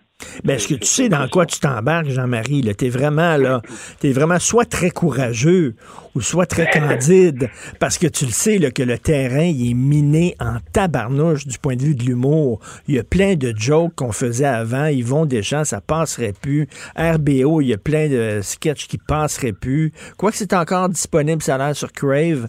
Mais tu sais, Oui. c'est- c'est très, a- les mines sont partout, puis tu sais pas où la mine est. Fait que des fois, tu, tu vas faire un gang que tu vas penser, toi, que c'est inoffensif, puis ça va te sauter en pleine face. Ah, je sais, mais tu vois, je, réunirais les deux. Je dirais que je suis un candide courageux. Dans le sens où, je, ben, je, me donne comme mission d'être le gardien de ça un petit peu. euh, Tu sais, euh, je lis beaucoup des, des textes, évidemment, puis je fais attention. Je dis, OK, peut-être que ça, c'est dangereux. Peut-être ça, c'est une mine. C'est sûr que je vais probablement me tromper quelquefois, mais je, porte une attention particulière à ça. Mais il faut pas que tu tombes non plus dans l'autocensure, là, à un moment donné. Là. Puis j'espère que vous allez vous tenir debout. Quand il va y avoir deux, trois là, euh, zigotos qui vont pas railler dans leur coin en disant vous êtes méchants, j'espère que vous allez vous tenir debout puis pas, pas, pas, pas vous excuser. Là. Non, non, non, c'est sûr qu'on fera pas ça non plus. Non, quand on met quoi dans le magazine, on, la- on l'assume complètement. Ça, c'est- ça, je te jure qu'on va faire ça. Et c'est qui, c'est l'équipe? C'est qui, c'est qui l'équipe de Safari? Dans l'équipe de Safari, j'ai été recruter euh, des humoristes, euh, beaucoup, euh, qui font de la scène également, parce que je voulais que ce soit des gens qui ont le sens du punch, euh, beaucoup, mais des gens qui ont des opinions aussi. Donc, euh, il y a Alex Perron qui fait son fameux coach de vie, il y a François Mascotte, il y a Stéphane Poirier, il y a Nadine Massy, qui est une fille humoriste aussi, qui est excellente, Simon Delille, qui est un excellent auteur également. Maranda, Maranda va être là, j'imagine. Tu travailles avec lui. Évidemment. Corbeil et Maranda sont dans le magazine, et c'est ça qui est le fun de- du magazine numérique, c'est qu'on peut mettre de- des vidéos également, comme par exemple François Maranda et moi, on a fait un, sketch euh, vidéo où c'est euh, François Legault, euh, qui, est imité par François Maranda, qui fête l'anniversaire de la pandémie. Lui, est super content de ça avec un chapeau de fête dans son char. Ça- on avait eu beaucoup de plaisir à tourner ça. Puis on, à chaque semaine ou à chaque mois aussi, on a un invité qui vient euh, jouer avec nous à un jeu de société par Zoom. Évidemment, tout ça est prétexte à niaisage. Ce mois-ci, on, joue avec euh, Michel Courtemanche à un jeu de chez Gladius, qui est une compagnie québécoise. on apprend oui, oui. des jeux de, de chez Gladius. Puis euh, ça, on a eu un gros, gros plaisir, des gros forêts. Fait que autant il y a des textes qui sont plus engagés, autant il y a aussi du rire que pour du rire. Écoute, euh, ça, c'est ce que c'est en ligne présentement? C'est sorti ce matin, c'est encore chaud. Tu sais, quand, tu- tu touches à ton, à ta tablette, là, c'est, encore tienne un petit peu. Oui, c'est vrai. C'est moi, c'est simple hein, de l'avoir parce que c'est gratuit. Il suffit d'aller sur le Facebook de Safari, de cliquer j'aime et de, et de cliquer sur le lien pour euh, obtenir le magazine. Et là, l'équipe qui travaille là-dessus, là, vous êtes euh, bon, vous êtes vous aimez l'humour, vous êtes très gentil, mais là, en même temps, vous faites pas du bénévolat, là. Vous voulez être payé. Euh, vous, ça va, ça va être financé comment, cette affaire-là? Ben, en fait, comme à peu près tous les magazines gratuits sur le web, c'est-à-dire que c'est la publicité qui, euh, qui finance ça et, euh, et ça va déjà très bien. Donc, euh, tout, tout le monde a été payé. euh, Il y a- personne qui a travaillé gratuitement là-dessus. Non. OK, est-ce qu'il va y avoir des, des- des- contenus vont changer quoi euh, ben, quotidiennement? Est-ce qu'il va y avoir des choses qui vont s'ajouter chaque jour? Non, une fois que le magazine est fait, c'est un peu comme un imprimé, c'est-à-dire qu'il ne bouge plus jusqu'au prochain. Puis on, puis on a un souhait, euh, je voulais parler de ça, c'est que la page couverture, parce que je ne sais pas si tu as eu l'occasion de le voir, le magazine. Oui. C'est toujours, euh, toujours une photo noir et blanc. et donc d'un- d'une personnalité publique. Donc, à chaque mois, ce qu'on veut, c'est que les gens attendent la fameuse photo humoristique avec une personnalité publique, mais qui va toujours être une très, très belle photo. Euh, ça qu'on- je, peux, je peux même te donner un scoop. Ah oui, donc. Mais là, là, je, je- vais me faire chicaner, mais je vais te le donner pareil. Le, le mois prochain, on va avoir Vincent Goudzot en couverture, mais je vous dis pas dans quelle position. Ah, ça, c'est très bon, ça. Ouais, ouais. Écoute, euh, Jean-Marie Corbeil, on te connaît, t'es un gars super sweet, très gentil. Ça sera pas Mm. l'humour bi- bitchage, là, parce que des fois, c'est un peu, un peu plate, l'humour bitchage, tout le temps. Là. Bitcher sur un, puis bitcher sur l'autre. Ouais. Non, il n'y en aura pas du tout parce que je déteste ça. Mais euh, puis, puis écoute, je trouve que les médias sociaux s'en chargent déjà beaucoup. Oui, oui, oui. c'est c'est- c'est- c'est ali- c'est aliénant de voir ça. T'as pas euh, besoin d'en rajouter, comme tu dis. euh, non, c'est ça. Puis c'est pas, ça sert à rien. Euh, puis, c'est, au, puis au final, là, quand on lit ça, on rit pas vraiment. Et écoute, Jean-Marie, je- en terminant, il faut, il faut que je te parle. Le papa est un lutin, c'est sûr et certain. Écoute, non, non, non, non, mais en même temps, écoute, c'est moi, moi, je, je- je- je lève mon chapeau au réalisateur là, du gars-là. Le gars, il a voulu faire des films, il tripe sur le cinéma, il a décidé de, Ouais. de- de- de le financer lui-même, puis il le fait, puis bon, tant mieux. C'est devenu comme un peu viral, un peu psychotronique. On sait que c'est pas un chef-d'œuvre et tout ça, mais bon, euh, du euh, euh, mais est-ce que ça, ça, ça- ça nuit à la carrière de quelqu'un? Ou au contraire, ça t'a mis ça à map aussi? Non? Mais en fait, ça m'a pas nuit. Puis en fait, ça a fait ni un ni l'autre. Dans le sens, où- ben, dans, dans le sens où j'ai pu en parler à la sortie. Euh, en disant que moi, je, je- écoute, moi, c'est comme si tu disais, il y a un peintre euh, qui avait une idée de, de toile, il a pris un pinceau, puis moi, je fais le pinceau. Ben oui. Ce que je veux dire, c'est que j'ai, j'ai pas écrit ce film-là, j'ai pas réalisé, euh, tu sais, j'ai juste joué dedans. Ben oui. Ça s'est avéré mauvais, euh, que tu veux, ça arrive. Mais, euh, mais là, j'ai- il y a un autre film qui s'en vient, puis j'ai, j'ai hâte qu'il sorte justement pour, pour, pour tasser celui-là, là, euh, qui s'appelle Le livrer chez vous sans contact. C'est avec euh, Michel Courtemanche, Anne Casabonne, Luc Sonné, France Castel, puis Corbeil et Maranda qui jouent là-dedans. Et c'est, c'est les films Goudzo qui distribuent, mais je- ça va, ça va réajuster le tir, je crois. OK. Mais cela dit, ce réalisateur-là, j'espère qu'il va continuer, puis qu'il va, en faisant des films, il va s'améliorer, puis tout ça, puis qui sait, tu sais, peut-être qu'il va arriver avec un film, euh, un film intéressant. Il y a quelque chose de, de, de, de- de sympathique là-dedans, là, bref, là. Alors, euh, donc, euh, c'est les films Goudzo qui vont distribuer ça. C'est pour ça que tu mets Goudzo euh, dans le prochain, euh, prochain numéro. J'ai hâte de voir en ça. fait, euh, oui, c'est ça. En fait, ce qui, nous- ce qui nous fascine, c'est le Popcorn Gate aussi. Là. Cette histoire de, de fameux popcorn et d'ouverture de cinéma, mais euh, il est bien ouvert à, à parler de ça. Alors, donc, c'est quoi? C'est safari.com ou c'est quoi l'adresse pour aller voir? Euh, ben, en fait, il faut aller sur le Facebook de Safari pour l'instant. Le site est en construction, mais euh, le magazine est disponible sur le Facebook de Safari. OK, super. Ben écoute, bonne chance, Jean-Marie Corbin, quelqu'un qui se lance dans l'édition numérique. Euh, euh, tout mon respect. Merci beaucoup. Salut. Merci, Richard. Salut. La chronique argent. Une vision des finances pas comme les autres. Non, vraiment, j'y tiens. La meilleure façon de tuer un homme, c'est de le payer à de rien faire. Entre mourir d'amour ou bien mourir de rire, la plus achalandée, c'est difficile à dire. Les deux finissent en spasme, en soubresaut, en transe, mais les deux sont jolis. Yves Daou, c'est une tourne sur la CPU, sur la meilleure façon de tuer un homme, c'est de payer à rien faire. En fait, euh, il y a évidemment la question de la, de la PCU, mais il y a aussi euh, les dirigeants qui ont quitté Desjardins. Écoute, ce matin, là, on apprend par euh, évidemment notre euh, journaliste Jean-Michel Genois-Gagnon, il a analysé les données financières de Desjardins qui viennent juste de sortir. Et donc, tu as des millions en dollars en indemnité de départ qui ont été donnés depuis deux ans à environ sept premiers vice-présidents et détenteurs de postes supérieurs pour un total de 6,8 millions de dollars d'indemnisation de départ. On peut-tu dire que c'est peut-être pas les meilleures années de Desjardins avec Non. le scandale sur les vols de données, par exemple? là? Hey, écoute, dans la. Puis là-dessus, là, il faut quand même pas oublier là, que dans 2019, qui était l'année de la fuite des données, euh, il y a eu quand même deux personnes qui avaient quitté. Daniel Bertion, euh, Denis Bertion, pardon, qui était euh, responsable et chef de l'exploitation, puis il y avait Shadi Habib, qui était responsable des technologies de l'information. Et puis ils partent avec un beau Et là, ce était- non, la, la question, c'est que Desjardins ne veut pas dire parmi ces sept euh, qui a reçu le- les montants dans le 6,8 millions. Ah, ils veulent pas Non, détailler ils l'affaire. veulent pas le détailler. Donc, ils ont jamais voulu dévoiler ça, et puis on le saura jamais. Euh, Donc, euh, mais euh, c'est quand même des, des millions en indemnité de départ sur deux ans. Et dans la dernière euh, 2019, évidemment, sur le 6,8 qui était sur deux ans, en 2019, c'était 5,8 millions. Donc, on peut peut-être assumer qu'il y a peut-être des gens qui ont quitté puis qui sont partis avec des bonnes indemnités de départ. Ça me rend fou. Yves, tu le sais, ça me rend fou, ça. Tu sais, l'avion est en feu, là, les passagers sont dans l'avion. Il y a des gens, là, ils se sont fait voler leurs données. Desjardins nous a mal protégés. Puis ces gens-là, après ça, là, quand l'avion est en train de tomber, ils mettent leur parachute, puis. Puis, puis quand- il faut quand même pas oublier que présentement, dans le dossier des fuites des données, il n'y a jamais eu d'accusation criminelle jusqu'à date. Donc, euh, on ne sait toujours pas où ce qu'est l'enquête, où ce qu'est le procès. Il y a des quelques-uns qui ont eu des, Ils se sont fait taper ses doigts par l'AMF, tout ça, mais toujours pas. euh, Eux autres, de- ça les empêche pas de se donner des primes. non, non. euh, en terminant, euh, ben évidemment, c'était euh, annoncé aussi en même temps que le grand patron Guy Cormier a reçu plus de 3 millions en rémunération, une augmentation de 8% euh, de sa rémunération. Euh, donc, euh, mais évidemment, par rapport à toutes les grosses banques du Canada, là, euh, il est le plus petit, là, parce que les autres banques, là, ça varie entre 10 et 15 millions de dollars. Donc, euh, puis on terminé l'année, euh, juste en passant, avec euh, des excédents de 2,4 milliards, euh, qui est une baisse de 179 millions.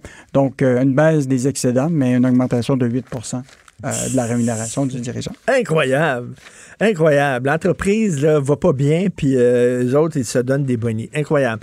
Euh, ça, c'est une sacrée bonne nouvelle. Hein? Euh, Jean-Marc Eustache, euh, le fondateur et PDG de Air Transat, qui dit que Transat peut survivre sans Air Canada. Hey, Rappelle-toi, il y a presque un an ou plus, on disait la solution québécoise à Transat, c'était Air Canada. Et là, les ailes ont pas mal baissé parce que là, aujourd'hui, il y a un changement de ton. Euh, donc, euh, hier, le PDG, dans, il annonçait les résultats euh, financiers de, de l'entreprise. Il a, il a vraiment indiqué qu'il tablait actuellement sur un plan B.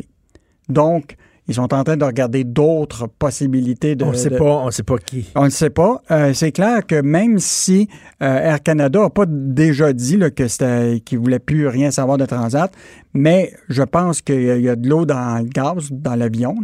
Et donc, euh, là, il se prépare au plan B. Mais je te rappellerai quand même qu'il y a eu quelqu'un qui a changé le ton euh, de tout ça. C'est Charles Lemont, qui est euh, président PDG de la Caisse de dépôt, qui est quand même actionnaire de 5,8 euh, de, de Transat et qui a rappelé que l'importance pour le voyagiste d'avoir un plan B. Donc, il y avait comme un message qui avait déjà été lancé il y a presque deux semaines. Est-ce que, ça- est-ce que ça implique euh, Pierre-Carl Pellado? ben, là, plan je veux juste te dire, euh, actuellement, ils ont dit si demain M. Pellado est encore intéressé par Transat, parfait.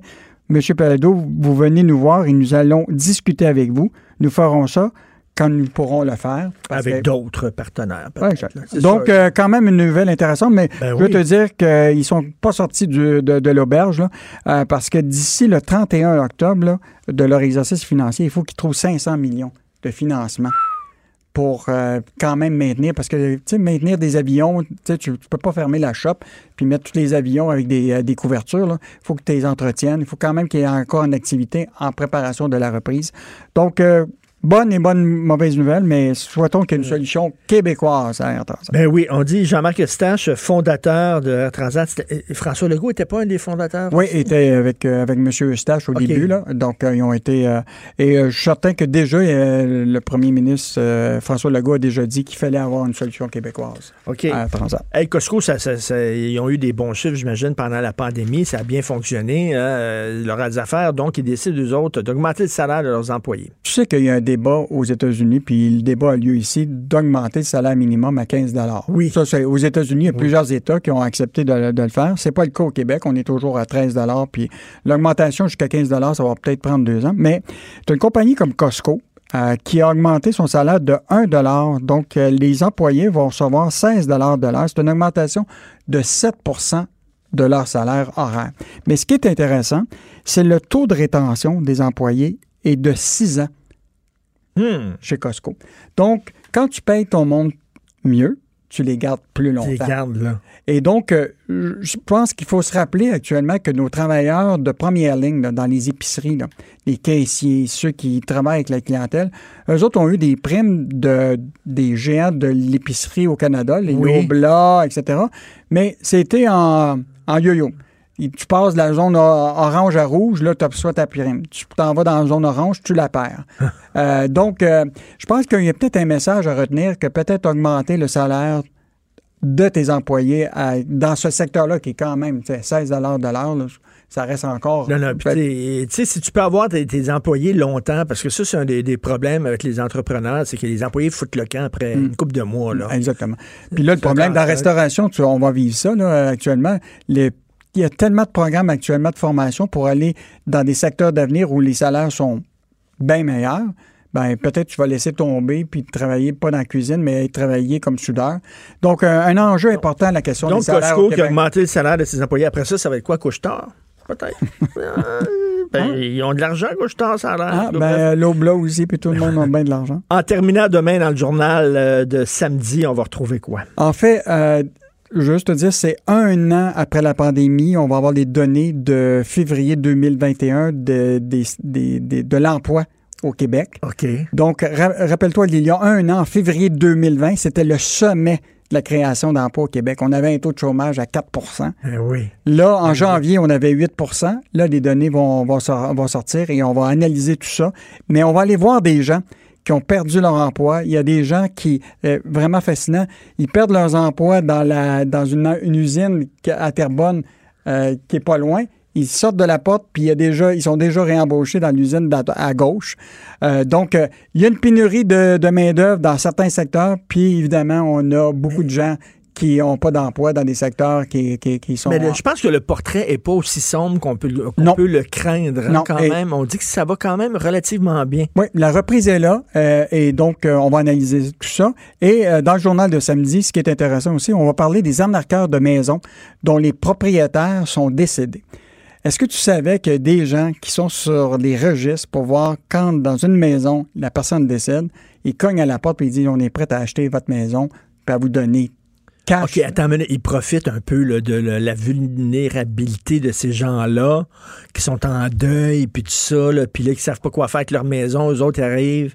On va vous expliquer comment marche leur scénario. Et ça, ça avait été dénoncé par euh, la mairesse de, de Longueuil qui trouvait ça épouvantable que, que ces gens-là fassent ça. Ben oui. Et, mais il y a tellement peu de maisons. Les entrepreneurs cherchent des maisons à rénover puis à revendre. Évidemment, un marché qui est, euh, qui est fou. Ils voient, ils voient une occasion, puis ils veulent profiter euh, de la faiblesse de ces gens-là. Bon, on va lire ça. Écoute, bonne job pour la section argent tout le temps. Bon week-end, mon cher. Bon week-end, Salut. Richard. Au revoir.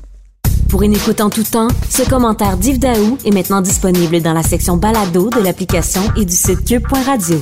Tout comme sa série balado, mêlez-vous de vos affaires. Un tour complet de l'actualité économique. Cube Radio. Ben oui, on le sait. Martineau, ça n'a pas de bon sens comme il est bon. Vous écoutez Martineau. Cube Radio. Claude Villeneuve, est-ce qu'on s'en va en élection ou pas? Au On fédéral. prêts de pas y aller, Richard. Je suis pas de bonne humeur. Parce que, euh, bon, c'est ça, il y a des rumeurs, là, les, les, les commentateurs s'excitent. Là, euh, je, je me rappelle de Jean Lapierre là, qui disait que lui, les sondages, c'était son petit lait quotidien. ben, nous qui gagnons notre vie à commenter euh, l'actualité, ben, des élections, ben, c'est, c'est, c'est du filet mignon. Là, on aime ça. Là, ça fait souvent. Puis là, ben, les commentateurs s'excitent de ça là parce que Justin Trudeau, dans une entrevue donnée à Paul cette semaine, a pas nié qu'on pourrait se retrouver en élection. Puis là, le Parlement va pas bien, puis il y a de la misère à faire passer ses lois. Fait il dit, j'ai besoin que le Parlement fonctionne, je pourrais aller en élection. Non, non, mais écoute, là, ça va, ça va mieux, là, le- les vaccins au Canada. Il y a des gens qui chialent en disant ça va pas aussi rapidement que ça devrait aller, mais reste que, bon, on commence à voir le bout du tunnel. Là, on se dit que c'est- en septembre, c'est fini. Donc, lui, il est mieux, il est mieux de profiter encore du, du fait de la pandémie, puis que les gens se font vacciner. S'il veut aller à l'élection, c'est là. J'en parlais avec Emmanuel Latraverse, ça dit c'est là. C'est pas une fois que la pandémie est finie, on parlera plus de ça, puis là, on va y parler de We Charity, puis on va y parler de plein d'autres affaires. Il est mieux d'y aller tout de suite. Si j'étais Ben, dans sa peau, là, c'est ça que je ferais. De son point de vue, tu sais, durant le mois de février, là, on, on trouvait que les vaccins, ça rentrait pas vite. Puis là, oh, Justin Trudeau qui nous a promis qu'on serait tous vaccinés fin septembre, il est dans le trou, tatatat. Là, on se disait ça, là, ah, il va attendre qu'on soit tous vaccinés, puis là, on va partir en élection, puis il va faire un show de boucan avec ça. Mais là, c'est ça, ça a débloqué les doses rentrent. les- on a des images de personnages qui vont se faire vacciner, puis sont bien de bonne humeur. Puis, puis c'est ça, Justin Trudeau, il pourrait là, passer, il, il a envie d'y aller. Là, on le sent, les libéraux devraient y aller. Ça va pas bien pour les conservateurs. Mais non, ben, qu'est-ce qui se passe, le Christy? pour les conservateurs? Ils sont même pas capables de scorer. Euh, il n'y a pas de gardien de but chez les libéraux, là. Euh, puis ils sont pas capables de scorer. Chicanent entre eux autres? Puis Erin, euh, Erin O'Toole a de la misère à se définir, de, la misère à, à tu sais, tu demandes aux gens dans la rue qu'est-ce qu'ils pensent Erin O'Toole, à quoi ils croient, c'est quoi qu'ils proposent, tu sais, on, le connaît pas encore ce monsieur-là, puis ça va faire bientôt un an qu'il est chef, puis tu sais, le, temps presse pour lui. Alors c'est sûr que du point de vue des libéraux, là, c'est alléchant d'y aller présentement. Moi, je trouve que ça n'a aucun bon sens. Non, non, mais les, les conservateurs, là, ils sont comme poignés un peu avec leur aile un peu plus que un peu plus craqué, leur aile anti-avortement, anti-mariage gay, contre euh, l'aide médicale à mourir, et tout ça. Ils tentent de, ils veulent se débarrasser de, de, de- de- les gens un peu plus à droite, la droite sociale, mais ils, ils sont comme poignés avec. Ils me font penser à la gauche qui sont poignés avec les woke. Ouais, ben, en fait, c'est euh, là-dessus, il faut faire attention à pas faire trop de parallèles avec les États-Unis, mais Non. À moindre échelle, c'est un petit peu ce que les républicains vivent dans le sens où, sais, leur base tripe sur Trump, puis veulent encore plus de Trump, eux autres, ils aimeraient ça pouvoir aller de l'avant. Les conservateurs sont un peu pris avec une base qui, qui aimerait ça qu'ils soient plus durs sur les questions sociales, avec des, particulièrement dans l'Ouest, là, des gens qui les soutiennent, puis qui, qui veulent certainement pas voter libéral et encore moins le PD, qui se disent, ah, tu sais, les, les- conservateurs, là, c'est mon parti, si jamais ils défendent ces questions sociales-là. Fait que là, les, les conservateurs, ils sont pris, c'est comme un pacte faustien, il faut qu'ils préservent cette coalition-là. Là, bon, on va le voir leur congrès, là, qui a lieu dans, dans, dans- dans quelques semaines, euh, quelques jours. Euh, ils, vont faire face à cette tension-là, mais c'est parce que pour gagner au Canada, pour aller chercher des, des les, les, les sièges dont on a besoin en Ontario, puis au Québec, puis dans les banlieues, ben, c'est pas en faisant campagne sur l'avortement qu'il faut y arriver. Fait que les, les, les, les conservateurs sont prisonniers de la coalition là, qui les, qui les Oui, puis, puis les gens un peu plus à droite, là, un peu plus euh, conservateurs sociaux euh, au sein du Parti conservateur, ils disent, ben, attends une minute, là, il nous a cruisé pendant la, la course à la chefferie pour pouvoir devenir chef du Parti conservateur, et maintenant qu'il est nommé chef, il nous tourne le dos. C'est un peu ce qu'il reproche. Là. Oui, puis, tu sais, c'est... euh, c'est- cette droite-là, là, il y a Carl Vallée, l'ancien conseiller de Stephen Harper, qui en parle encore dans un papier dans l'actualité. Euh, il y a une droite au Québec, là, une vraie droite. là, on dit souvent que les Québécois sont plus conservateurs que ce qu'on pense. Euh, mais c'est ça, la, droite québécoise, ben, elle se préoccupe des questions d'identité, des questions, euh, c'est bon, chez nous, de langue, euh, tout ça. Fiscalité, veut un gouvernement responsable. Puis Dieu sait que pour quelqu'un qui veut critiquer la gestion financière de Justin Trudeau, il y en a à boire et à manger présentement, sais. Mais ils n'ont pas envie d'aller jouer dans des questions sur l'avortement, puis sur, sur l'aide médicale à mourir au Québec, c'est un débat qu'on a l'impression d'avoir euh, d'avoir réglé depuis longtemps. Puis, euh, tu sais, ça bloque au fédéral. C'est sûr qu'il y a- des questions là, qui sont préoccupantes, comme par exemple la, question est-ce qu'on doit ouvrir l'aide médicale à mourir euh, sur des enjeux de santé mentale. Euh, T'en penses quoi, toi, d'ailleurs, justement, là-dessus? Ah, moi, j'ai bien de la misère avec ça. Moi, je te dis, là, j'ai bien, bien de la misère avec ça. Je me suis obstiné avec Emmanuel Latraverse qui me disait, voyons donc, une souffrance, c'est une souffrance. Quelqu'un qui est schizophrène puis qui est pas capable de se guérir, qui a, qui a passé par plein de thérapies, plein de médicaments, puis il a pas trouvé la bonne dose, puis tout ça, il souffre autant que quelqu'un qui a une maladie physique. Je dis, oui, je comprends, mais le message qu'on envoie, c'est qu'aux gens qui ont des maladies mentales, le suicide est une option. Voyons. Parce que l'idée de l'aide médicale à mourir, c'est de dire si t'es pour mourir de toute façon, là, si là ta, ta, situation est incurable puis ça va te tuer, ben ça sert à rien de te laisser souffrir pendant des mois, des semaines et des mois alors qu'on peut abréger tes souffrances. C'est ça l'idée de l'aide médicale à mourir. Là, quand on parle de santé mentale, on parle d'un problème dont la principale euh, conséquence est déjà le suicide. Puis là, on viendrait à quelque part, euh, tu sais, faciliter l'inéluctable, le, le, le rapprocher. C'est pas la même posture que par rapport à l'aide médicale à mourir où c'est où on cherche à rapprocher la mort. C'est Ouais, on cherche tu- à l'éviter la mort chez des gens qui ont des problèmes de santé mentale, pas à la facilité. tu sais. Ben, c'est ça, les proches là, de gens qui ont des problèmes de santé mentale, là, ils ont peur, là, ils, ils ont- ils angoissent quand le téléphone sonne parce qu'ils ont peur que c'est la police qui les appelle en disant ben votre fille ou euh, votre sœur ou euh, votre mère s'est suicidée. C'est ça leur peur. Là. Puis là, ils regarderaient le gouvernement qui dit euh, comme message oui, le suicide est une option. Ouais, puis on comprend que l'idée c'est pas d'offrir l'aide médicale à mourir à n'importe qui qui fait une dépression. Là, Je- on comprend parfaitement que c'est ça l'idée. N'empêche que pour une personne là, qui a des problèmes de santé mentale puis qui, qui a de la souffrance, euh, évidemment, quand euh, le, jour qu'elle attend ça aux nouvelles là, que c'est- correct là, de recourir à cette solution-là, là, quand on a une souffrance dont on n'arrive pas à se libérer, il y a un message qui est envoyé à l'ensemble de la société là, quand tu euh, prends des décisions de même. Là, je veux dire, quand on permet l'aide médicale à mourir, c'est justement parce que euh, on veut on, on veut pas de ces histoires où tu sais euh, euh, tragique où euh, t'as as, un proche là qui, qui, qui se demande s'il devrait abréger les souffrances. On a, on a vu là, Mm. ce que ça fait aux nouvelles. Là, on, on va donner à des gens là, qui, ont, qui ont complètement les moyens là, de, de, de, de se faire de s'infliger cette violence-là. On va leur dire, on va les valider, on va leur dire que c'est un peu correct de le faire. Je trouve qu'en fait, c'est- tout le contraire de ce qui était l'objectif de l'aide médicale à mourir quand on a commencé à le faire. Tout à fait. Mais tu sais, tu disais, l'aide médicale à mourir, c'est pour les gens euh, qui, qui vont mourir de toute façon. Là. Euh, plus maintenant, parce qu'on offre l'aide médicale à mourir pour des gens qui sont en souffrance, mais pas en fin de vie. Tu sais, par exemple, si tu es un, un quadraplégique, tu es pogné sur ton, ton fauteuil roulant, tu pourrais avoir accès à l'aide médicale à mourir, même si ta mort n'est pas imminente. Là. Donc, Ouais. déjà, on a élargi. Là.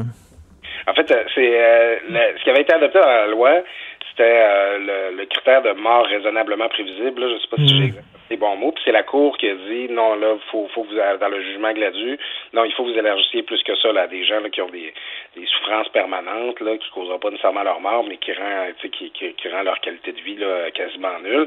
Fait que c'est au nom de cette logique-là qu'on va inclure la- les, les enjeux de santé mentale là-dedans. Mais tu sais, en- en- encore là, quelqu'un qui est, euh, qui est quadraplégique, il peut pas s'enlever la vie, il est limité là, dans le fait de le faire. Là, tu sais.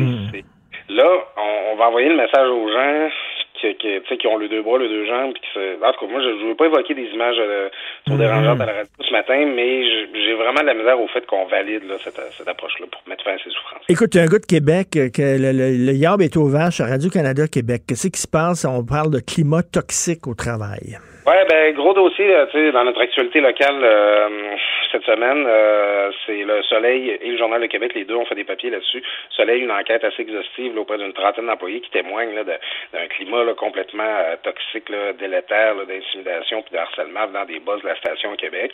Euh, puis là, bon, euh, Radio-Canada qui dit on va faire une enquête, on va essayer de mettre en place un processus de réconciliation, puis c'est bon, il semble que personne ne va perdre sa job là-dedans. La raison pour laquelle j'en parle, c'est que, tu sais, la Radio-Canada, l'exemple vient souvent de Radio-Canada, hein, quand vient le temps d'être plus woke que ce que le client demande, Eh quand oui. de, de, de nous faire, euh, de nous rééduquer là, sur euh, des questions sociales, des questions euh, sur, sur le racisme, toutes ces questions-là. Et je trouve que, euh, tu sais, puis, euh, puis autre raison d'en parler, euh, c'est arrivé là dans notre famille euh, médiatique, là, à TVA récemment, là où il y a un patron là, qui a été remercié parce qu'on on considérait là, que le climat de travail qui, qui, qui instaurait était, était délétère. Tu sais. Euh, je trouve que Radio-Canada a une espèce de devoir de montrer patte blanche sur ces questions-là. là. Je trouve que je Ben oui. l'État qu'elle soit exemplaire là, quant au milieu de travail sécuritaire qu'elle offre à ses employés. Puis on dirait bien que c'est pas le cas. Puis je trouve pas qu'ils ont de l'air à prendre ça si au sérieux que ça à Radio-Canada. Alors, quand tu es là euh, puis tu fais la leçon à tout le monde, t'es mieux d'être euh, vraiment padé, comme on dit, là. Ben, quand on dit quand tu vis dans une maison de verre, euh, lance pas des roches. Exactement. Exactement. Hey, bon week-end, Claude Villeneuve. Bientôt, Salut, bon week-end. Martino. Restez connectés. Tout ce que vous avez manqué est disponible en balado sur l'application ou en ligne au cube.radio. C'est pas drôle la pandémie, surtout quand tu es en zone rouge. Tu peux pas aller au cinéma, tu peux pas aller au théâtre, tu peux pas aller au restaurant. La vie est plate. Mais pensez-y une minute, là. Les pauvres, ils sont tout le temps en zone rouge, eux autres. Parce que nous autres, là, quand on va revenir en zone orange, quand ça va être fini la pandémie, on va retourner au cinéma, on va retourner euh, au restaurant. La vie va recommencer à être le fun. Mais les pauvres, ils sont tout le temps en zone rouge, eux autres, parce qu'ils n'ont pas d'argent pour se payer ça. Puis je voulais en parler avec quelqu'un, justement, qui a la main sur le cœur, puis qui connaît, puis qui, qui- qui- qui parle aux gens qui vivent dans la rue, des gens qui, euh, qui grattent euh, le, le- le fond de tiroir pour arriver à, à la fin du mois. C'est Jean-Marie Lapointe que vous connaissez très bien. Salut, Jean-Marie. Allô, Richard. Salut. C'est vrai que les pauvres, là, ils sont tout le temps en zone rouge, eux autres. Ben, effectivement, le petit luxe auquel euh, nous, on a droit à chaque semaine, parfois même à chaque jour, eux autres, ils se battent euh, pour essayer d'arriver à finir leur mois, à payer leur épicerie, à se donner le minimum. Imagine, eux autres, ils grattent les tiroirs pour le minimum, alors que nous, des fois, on va chialer parce que la voiture qu'on a commandée, ben, elle vient pas avec telle option finalement, puis que c'est pas la couleur qu'on voulait. Tu sais, c'est- des, des beaux problèmes de riches. Là. Puis je veux pas non plus mettre de côté nos difficultés à nous quand on vit dans une certaine abondance. Mais c'est le fun de mariner dans, dans une autre souffrance parce que ça nous permet de relativiser. Puis effectivement, euh, tu parlais des, des gens en situation d'itinérance, puis ça, c'est l'extrême pauvreté, là. Mais, tu sais, avec la série Fin de mois, j'ai appris que la pauvreté, ça avait changé de visage. Tu sais, on est de la même génération, Richard, toi puis moi, puis tu sais, on regardait de la pauvreté il y a 40 ans, 50 ans. C'était des gens qui avaient après, à peine des vêtements, ils ne pouvaient pas manger, travaillaient pas. Là, aujourd'hui, la pauvreté, c'est des gens qui travaillent, ils ont parfois deux jobs, puis ils ont de la misère à payer le panier d'épicerie. Pourquoi? C'est pas nécessairement des gens qui savent pas gérer le budget. C'est des gens qui n'arrivent pas parce que leur salaire de 15-20 pièces de quand tu as trois enfants, famille, mère monoparentale, euh, ça arrive pas, carrément pas.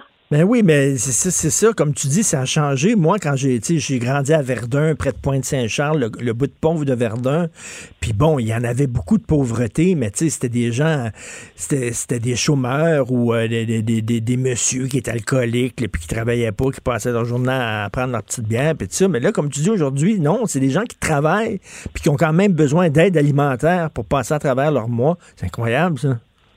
Oui, c'est incroyable. Puis aussi, le, le coût de la vie à Montréal, bon, peut-être est un peu supérieur à un petit village éloigné à 6 heures des grandes villes, sauf que le coût de la vie, en moyenne, est plus élevé depuis les 5, 6, 10 dernières années.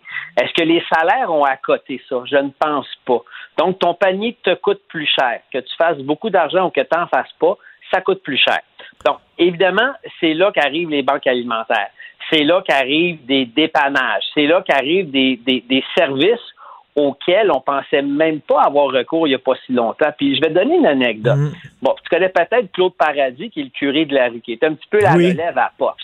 Claude, lui, là, il me racontait une anecdote. Il dit c'est épouvantable. Aujourd'hui, j'ai rencontré un gars qui, lui, a une famille de, je pense, de trois, quatre enfants. Et il est, marié, il est en couple, là, mais ils sont tellement serrés que lui, il va aller manger à la maison du père quelques fois par semaine.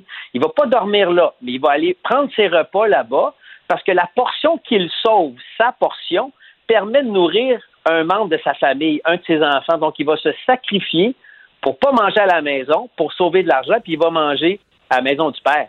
C'est fou. Ça prend, ça prend une certaine humilité, hein, dire euh, OK, je ravale ma fierté, et puis euh, je vais aller manger à la maison du père.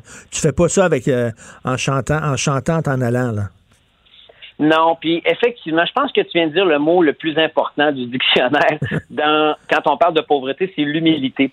Puis l'humilité, c'est un petit message qu'on s'envoie toi à chaque fois qu'on se parle, tu sais, on en parle. On en a des difficultés dans notre vie. On a des membres de notre famille des fois qui filent pas bien. Puis, mais de demander de l'aide, c'est pas donné à tout le monde, mais pourtant, il faut le faire. Demander de l'aide, il y en a qui trouvent ça vraiment difficile parce que c'est souvent des donneurs universels.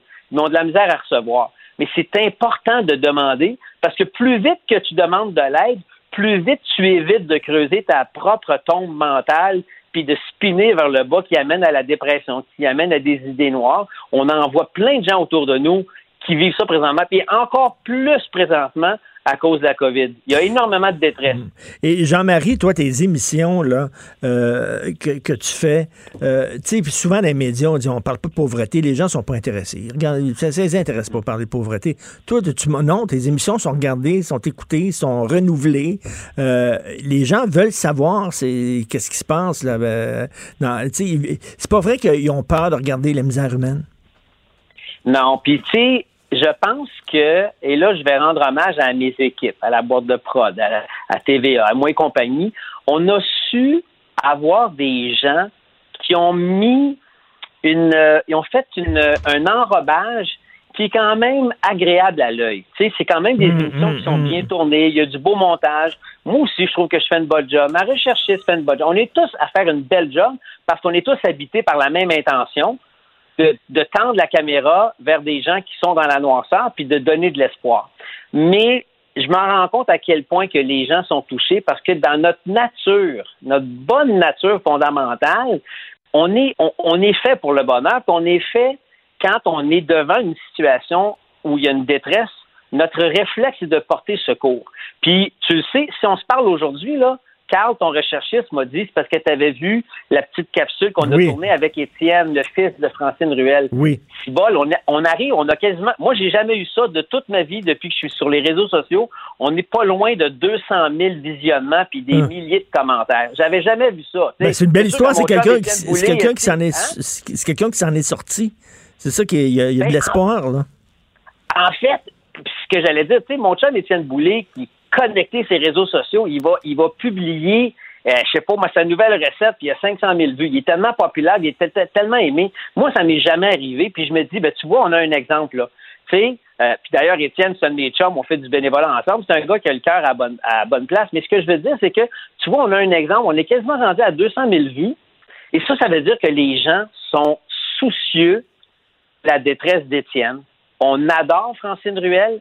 Elle a fait son coming out par rapport à son Mm. fils qui est dans l'itinérance et que les gens ont, ont envie de savoir qu'est-ce qu'il fait, comment il va. Parce qu'il a été un, c'était un drame. L'histoire d'Étienne, il s'est fait tirer dessus par hasard. Il a été une pauvre victime. Il n'y avait rien à voir là-dedans. Probablement des gangs de rue qui avaient une genre d'initiation. Puis il dit Bon, ben là, ce soir, tu t'en vas tirer du monde dans la rue. Et ce gars-là, ce soir-là, c'était Étienne. Il s'est fait tirer. tu sais. Et c'est comme ça que ça marre de pogner. tu sais. Donc, Étienne, maintenant, 20 ans plus tard, il a 46 ans, ben, il vient de se sortir de la rue. Il a un petit appartement, il a une petite maison de chambre. Il s'en sort, mais c'est excessivement long. Tu as été peut-être 15 ans dans la rue. Ah ouais. Tu sors pas, tu sors pas la rue du gars. Tu peux sortir un gars de la Mm. rue, mais tu sors pas la rue du gars rapidement. Puis là, ben, tu vois, on a eu une vague d'amour. J'ai appelé tantôt Étienne. J'ai parlé à Francine, sa maman, hier, puis André Leroux de la Maison du Père, tu sais. Puis j'aurais dit, regardez, là, il y a un tsunami d'amour. Donc, tout ça pour dire, c'est un long préambule, fait une demi-heure que je te le dis, mais tout ça pour dire que les gens, on aime ça, des histoires qui ont de l'espoir, et Mm. on carbure à ça. Puis c'est peut-être pour ça qu'on a eu un succès à la télé, finalement. Et Jean-Marie, tu dis-tu, là, franchement, là, le soir, des fois, Ouais. quand t'es tout seul à la maison, tu dis-tu, j'ai donné, là, dans les émissions, là, avec des gens qui tirent le diable par la queue. Il me semble que je suis dû pour animer les riches et célèbres. Faire une émission de télévision où je me promène sur des, gros yachts, là, puis euh, je vais, je vais voir des gens riches. Moi, là, avec toi, j'attends tout le temps la balle curve qui va arriver à un moment donné. Tu- moi, je m'attendais que tu me poses une autre question que ça, mais je le savais avec toi, c'était une surprise. Non, je me pose pas ça comme question, dans le sens que, présentement, tu sais, quand on dit l'expression est galvaudée, mais je suis fucking sur mon X en faisant des projets humains, mais surtout, la plus belle récompense, c'est de me servir de mes, de ma vie, de mes périodes de souffrance, de mes deuils, de mes doutes, de mon vécu. Et c'est ça qui sert quand je fais mes projets et qui me permet d'aller à la rencontre de l'autre gars ou de l'autre fille qui souffre. Je suis pas un animateur qui rencontre des gens dans la rue puis après ça, euh, je me pète les bretelles. En tout cas, Mais- c'est pas comme ça que je travaille. C'est un gars qui a eu son lot de souffrance qui rencontre un autre gars qui a un lot de souffrance, puis ensemble, on essaie de trouver des solutions pour le Jean-Marie, je vais le dire aux gens qui nous écoutent, là, t'es pas un faux nez ballonné. Je le sais parce que moi, à un moment donné, j'ai eu besoin d'aide pour une personne proche de moi et je t'ai contacté et t'étais là et tu nous as aidés, tu m'as aidé. T'es un vrai de vrai. C'est pas, il y a des gens, là, des fois, là, qui se montent là, avec la, la- la main sur le cœur devant la caméra, puis quand la caméra est éteinte, c'est des trous du cul. Ce n'est pas toi. T'étais étais là quand j'avais quand j'avais besoin d'aide pour un proche et je t'en remercie. Mhm. Et, et Jean-Marie, euh, on se laisse sur justement un extrait de cette capsule-là avec Étienne. Puis euh, je t'aime beaucoup, puis je te lève mon chapeau, mon gars. Ah, t'es bien fin, ça me touche. Puis tu sais, juste vite, je veux pas prendre trop de temps, mais je me demandais si t'a- t'allais parler de ça. On nomme pas la personne, mais Non, je trouve mais ça le fun que tu es capable de le dire à micro ouvert que tu as eu besoin d'aide, tu es allé chercher de l'aide pour un proche. Parce que des gens pensent que nous autres, on est au-dessus de tout. Richard Martineau, c'est un king, un millionnaire. Réo Lanty, il n'y a pas de problème. C'est pas vrai. T'en as, mais au moins, tu as eu l'intelligence émotionnelle de demander de Ben, l'aide. ben, Puis Quelqu'un avait besoin de, ressources, puis je me demandais à quelle porte cogner, puis tu étais là, puis tu me dis, regarde, va voir telle personne, etc. Écoute, je t'en Ouais. remercie. On écoute euh, Ça ta plaisir. capsule. Merci, Jean-Marie. Bon week-end. À bientôt, mon Richard. Salut. que tu envie d'offrir à l'humanité? Ben, si je peux leur empêcher de faire les erreurs que j'ai faites dans la vie, ça serait déjà bon. Puis si je peux empêcher que ça soit une mort, euh, je serais déjà assez fier de moi, tu sais. Ben, tu m'as déjà dit que tu en as sauvé une coupe. Ouais, non? j'en ai sauvé une coupe, mais c'est pas par la parole que je les ai sauvés, c'est par le naloxone que je les ai sauvés.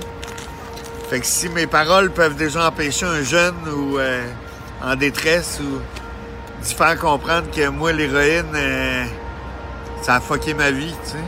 Ça a fucké ma vie au complet, là. euh, pour quelques, quelques petits moments de plaisir, là, parce que l'héroïne, c'est, c'est un an de bonheur, puis euh, dix ans de malheur.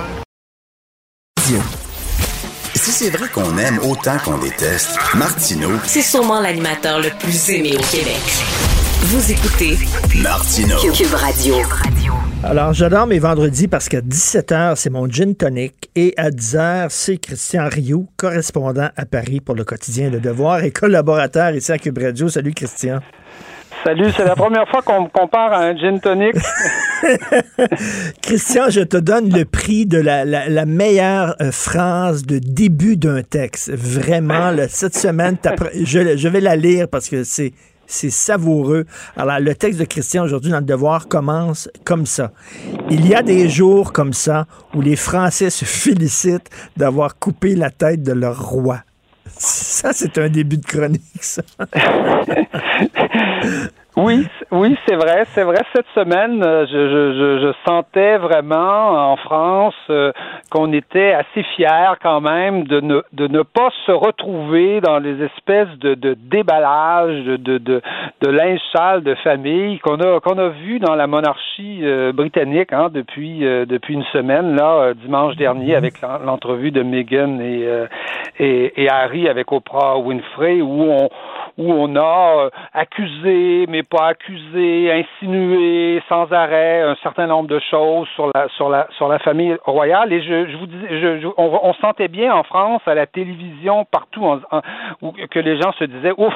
On s'est, on s'est débarrassé, nous, de ce genre de choses. Ça veut pas dire qu'on n'a pas d'autres problèmes, mais ceux-là, on- au moins, Mais- au moins, on ne les a pas. On se souvient en France, par contre, il y avait toute la famille Monaco, là, euh, tu sais, dans, Oui. dans Gala, dans Paris Match, Oui, toutes les tout semaines, il y avait des trucs sur la famille Monaco.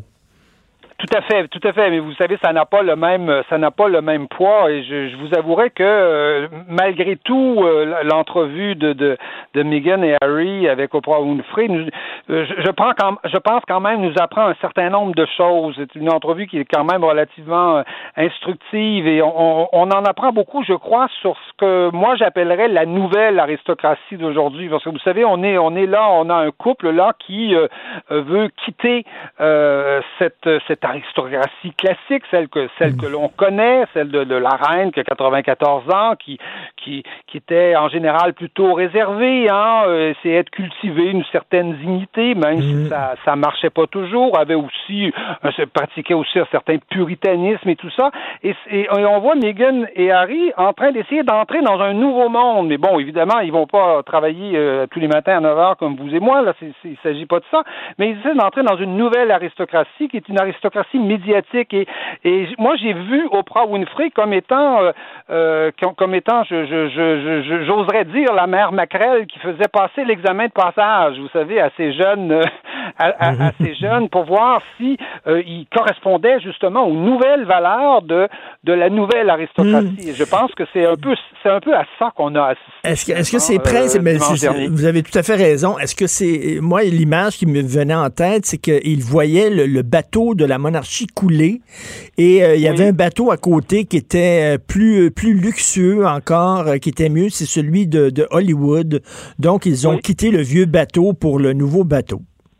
Oui, absolument. Mais pour entrer, pour, pour, pour avoir le droit d'entrer dans le nouveau bateau, surtout quand on vient de l'ancien, euh, il y a un examen à passer. Puis il, faut, il, faut, il faut correspondre, je dirais, aux nouvelles valeurs. Et je pense qu'ils ont, c'est- un peu, c'est un peu le, le, la preuve qu'ils ont, qu'ils ont essayé de faire. D'abord, euh, c'est assez fascinant parce que on a vu, euh, on a vu Meghan et Harry se plaindre. Hein? Aujourd'hui, comment, comment, comment, comment se faire remarquer aujourd'hui, comment faire la une des médias, sinon en essayant d'étaler une souffrance, une souffrance parfois réelle. Hein? Il n'y a pas de, il y a pas de doute là-dessus.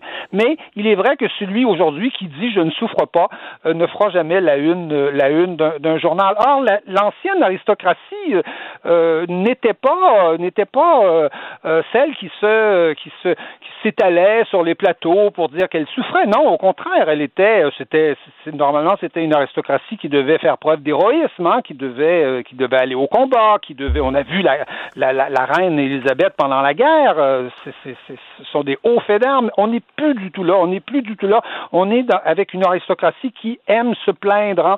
Oh, j'étais seul dans un château avec Oprah Winfrey qui, qui, qui, qui la pousse toujours un peu plus loin. Hein. Oh, avez-vous pensé au suicide. Ouh là là, oui, non, bon, à peu près. Et donc, on voit vraiment, il faut se faire plaindre. On a beau on a beau euh, avoir signé un contrat de 100 millions de dollars avec Netflix, on a beau euh, euh, faire une entrevue qui, elle, s'est vendue à CBS à, à, je sais plus combien de, de, de, millions de dollars, on a beau être dans un château absolument extraordinaire, on est à plaindre. Il faut ben absolument être à plaindre. Et je dirais qu'il y, a une forme quand même, je trouve, moi, en tout cas, d'obscénité, c'est peut-être mon, mon mes, mes, principes républicains, mais il y a une forme d'obscénité un peu d'aller se plaindre comme ça à la télé à un moment où quand même la vie n'est pas facile pour les gens, à un moment où on est en pleine épidémie, euh, à un moment où des gens, des milliers de personnes ont perdu, surtout aux États-Unis, ont perdu, euh, ont perdu leur emploi. Je, je, trouve qu'il y a une forme d'obscénité là-dedans. Ben oui, c'était totalement indécent. Et puis bon, quand tu es devant euh, Oprah Winfrey, la pire chose que tu peux dire sur tes ennemis là, pour être sûr de, de, de, de, tuer leur réputation, c'est de laisser sous-entendre, sans jamais nommer personne, qu'ils sont racistes. Ça, c'est une condamnation. Là. Absolument. Aujourd'hui, je pense que c'est la condamnation euh, suprême. Hein. Euh, euh, on, on, peut on peut raconter toutes les horreurs, mais le racisme aujourd'hui, c'est vraiment c'est vraiment l'opprobre. Si, si vous avez une accusation de racisme sur vous, vous êtes exclu du monde socialement, politiquement, à tous les niveaux. Vous devez vous devez vous effacer, vous, vous disparaissez. Mais ce qui ce qui ce qui ce qui, ce qui frappe justement, c'est comment nos, nos deux jeunes tourtereaux possèdent les codes justement ils sont très bons parce qu'ils ont, euh, dans le fond, ils ont laissé planer une rumeur de racisme. Ils accusent personne. Hein? on a entendu des choses euh, mm, qui, mm. Euh, on n'en on, on sait rien. Ah, c'est pas la reine, c'est pas le roi. Non, non, non, c'est pas eux. mais c'est quelqu'un. Il y a quelqu'un là. Et, moi, ça me fait penser terriblement à tout, à tout, à tout le débat dans le fond sur le racisme systémique. Hein? Le racisme systémique, c'est un peu ça. C'est-à-dire, il y a jamais, on n'attrape jamais un raciste au collet en disant Ah, c'est lui, on l'a attrapé, regardez, il a fait ceci, cela, et on a des exemples. Non, on n'attrape jamais de racisme, mais tout le monde l'est, hmm. en fait. Il y a une suspicion permanente, et là, euh, Harry et, Meghan sont arrivés à semer une sorte de suspicion permanente qui va, je pense, durer, hein, parce que ce genre de, ben d'accusation-là, c'est grave, et ça va durer, ça n'aura jamais à être démontré. Évidemment, comment voulez-vous démontrer votre innocence dans ce genre de situation-là? On, a, quelqu'un a posé une question sur la couleur de la peau du bébé. Euh, est-ce qu'il s'agissait d'une question naïve, simplement? Est-ce qu'il s'agissait d'un, je sais pas, un responsable des communications qui se demandait comment la population pourrait réagir à, une naissance, euh, à, un bébé plus foncé ou noir ou je ne sais pas. Euh, on n'en saura absolument rien. Le simple fait d'avoir évoqué la couleur de la peau euh, jette le probe sur les gens. Et ça, et ça c'est très contemporain. je vous dirais qu'on vit là-dedans en permanence. Et le racisme systémique, c'est ça. On en a l'exemple. Ils ont, quelque part, ils ont un peu adoubé le, ben, exactement. la, chose. Et Meghan Markle, qui est métisse, elle, n'est pas noire, elle est métisse. Je ne sais pas lequel de ses parents est blanc, lequel est noir, mais en tout cas, c'est, elle est le résultat d'une union entre une personne blanche et une personne noire. Donc, elle est 50% blanche, 50% noire, mais elle a décidé que le 50% noir, c'est ça qui allait la définir, c'est ça qui prédominait. Oui, ça, ça, je, dirais que c'est assez courant aux États-Unis. Nous, euh, à l'étranger, ça, ça nous surprend. Au Québec, en France, où il y a des métis. Euh, vous savez, Alexandre Dumas était carteron, tout le monde le savait, puis ça n'a pas empêché d'avoir un, énorme, un énorme succès. Mais c'est vrai qu'aux États-Unis, il y a une, une vieille tradition qui vient de l'esclavage, justement. C'est ce que ce qu'on appelle la, la, one drop, euh, la, la, la, goutte de sang noir. C'est-à-dire, il suffisait d'avoir un 32e de entre guillemets de sang noir, parce que du sang noir, on sait pas ce que c'est. Un biologiste pourra pas vous expliquer c'est quoi, mais euh, mais mais on, le disait comme ça pour être euh, un noir. Ça évitait, semble-t-il, aux, aux maîtres de, de euh, aux, aux, planteurs qui, qui avaient des enfants, par exemple, avec des avec des femmes esclaves, de devoir léguer l'héritage ou de devoir reconnaître finalement ces, ces enfants qui demeuraient dans le fond des esclaves. Mais c'est vrai qu'aux États-Unis, il y a cette tradition, mais c'est une tradition très américaine. Ça n'a ça n'a jamais vraiment ça n'est jamais vraiment sorti des États-Unis. Et euh, en France, au Québec, euh, au Canada en général, il y, a des, il y a des Noirs, il y a des Métis, euh, il y a des gens à la peau plus ou moins sombre. Et, voilà. Et cette entrevue-là, moi, je trouve, elle était tellement révélatrice de notre époque, sur tout point de vue. Là. C'était, je trouve, un, un, objet sociologique absolument passionnant. Et ça, ça démontrait qu'aujourd'hui, en 2021, si tu veux être quelqu'un, si tu veux exister socialement, tu dois être une victime. Oui, absolument. On doit, on, doit être une victime, mais en même temps, on, assiste au retour, je dirais, des, des, anciennes, des anciennes catégories quelque part dont on pensait s'être débarrassé. Hein. Les privilèges de la naissance. Hein. Pourquoi est-ce qu'on on a renversé l'ancien régime? Pourquoi est-ce que les Français ont fait une révolution, euh, par exemple, dans d'autres pays Ça a pris d'autres formes? Sinon, pour faire en sorte qu'il n'y ait plus de privilèges de la naissance, c'est-à-dire que pour, pour créer dans le fond ce qu'on appelle des méritocraties, c'est-à-dire que pour un poste électif, que pour que pour un emploi, que pour pour n'importe quoi, on n'est pas à démontrer euh, qu'on est de la bonne naissance, mais qu'on ait, qu'on ait dans le fond les capacités, les qualités, le, mérite pour euh, pour euh, pour assumer ces fonctions-là. Et aujourd'hui, on revient avec toutes les stratégies de quotas, par exemple, on revient euh, à une situation où c'est votre catégorie de naissance C'est vos critères biologiques de la naissance qui vont déterminer si vous avez un emploi ou pas, euh, ou votre sexe qui va, qui va le déterminer, ou votre orientation euh, sexuelle. Et, et ça, je trouve que c'est véritablement une régression. Euh, on, on, on, pensait aller vers un monde où c'est le mérite qui devait permettre à chacun de s'affirmer indépendamment de sa couleur, indépendamment de, de, de, de, de, de, ses parents, indépendamment de, de, de, de son sexe. Et aujourd'hui, aujourd'hui, on, revient, je dirais, à un monde d'ancien régime. Hein. je pense que c'est comme ça qu'il faut euh, qu'il faut l'appeler. Et ça, c'est et ça, c'est triste, je pense. Et je pense que ça crée, en tout cas, un malaise extrêmement fort, notamment notamment dans les populations les moins les moins fortunées, euh, qui elles sont déjà désavantagées par euh, par l'argent et qui, si elles n'ont pas la bonne couleur ou le bon sexe, voient bien qu'elles n'auront pas tel ou tel tel ou tel emploi. Là. En tout cas, Christian, un, un autre super texte, Netflix 1 Buckingham zéro. Et je disais euh, d'entrée de jeu que vous euh, débutez votre chronique par une phrase euh, extraordinaire, mais la fin, la fin est tout aussi punchée. Je vais, je vais la, citer. Comme disait Montaigne, sur le plus haut trône du monde, un roi n'est jamais assis que sur son cul. C'est tout au final. Merci beaucoup, Christian. Oui. Quelle plume. Merci. Très bien, je vous remercie infiniment. À, bientôt, Richard. À bientôt. Martino. Même avec un masque, c'est impossible de le filtrer. Vous écoutez Martino. Cube Radio. Le, commentaire de Mathieu Boccoté, dépensé pas comme les autres. Mon cher Mathieu, parfois le monde me désespère et me terrifie parce que je le trouve agressif, je le trouve violent, mais depuis quelques jours, je me sens beaucoup mieux maintenant qu'on a banni Pépé le Piou. Il me semble qu'on vit dans un monde plus sécuritaire, tu trouves pas? Alors, celui que moi je surnommais, quant à moi, le putois amoureux. Hein, on a chacun notre manière de nommer nos, nos héros. Euh, oui, alors à, partir d'une chronique euh, autour d'un texte dans le New York Times, on a appris que ce personnage des, des Looney Tunes, comme on dit, je crois, était euh, c'est ce, ce, ce, putois qui est censé représenter le français qui sent mauvais, qui est toujours à la recherche, qui cherche toujours à séduire, qui mange toujours, qui, qui reçoit toujours un râteau, soit dit en passant. Chaque fois, chaque fois, il se plante. Euh, alors, c'est une caricature. Alors, on aurait pu, à la rigueur, se dire ils vont le bannir parce que c'est une représentation caricaturale ben, et insultante et même raciste des Français. Ben moi, je pensais que c'était ça l'affaire, là, parce que c'est DSK, là, vraiment, la moufette, là, qui, qui est vraiment lourd quand il crouse et tout ça, là. Et euh, moi, je dis, OK, ils l'ont enlevé parce que c'était discriminatoire contre les Français. Même pas. Mais non, mais là, pas du tout. Non, c'est parce que ça serait une illustration de la culture du viol. Et là, on se dit, bon, là, on, on est quand même. Alors, théoriquement, on devrait être capable d'aborder euh, ces sujets-là rarement sur le mode de l'amusement. Mais je, je, défends euh, la thèse que ces événements-là, euh, le putois amoureux, comme je l'appelle, et tant d'autres, ce ne sont plus des faits divers. Ce sont des faits politiques qui s'accumulent dans l'actualité.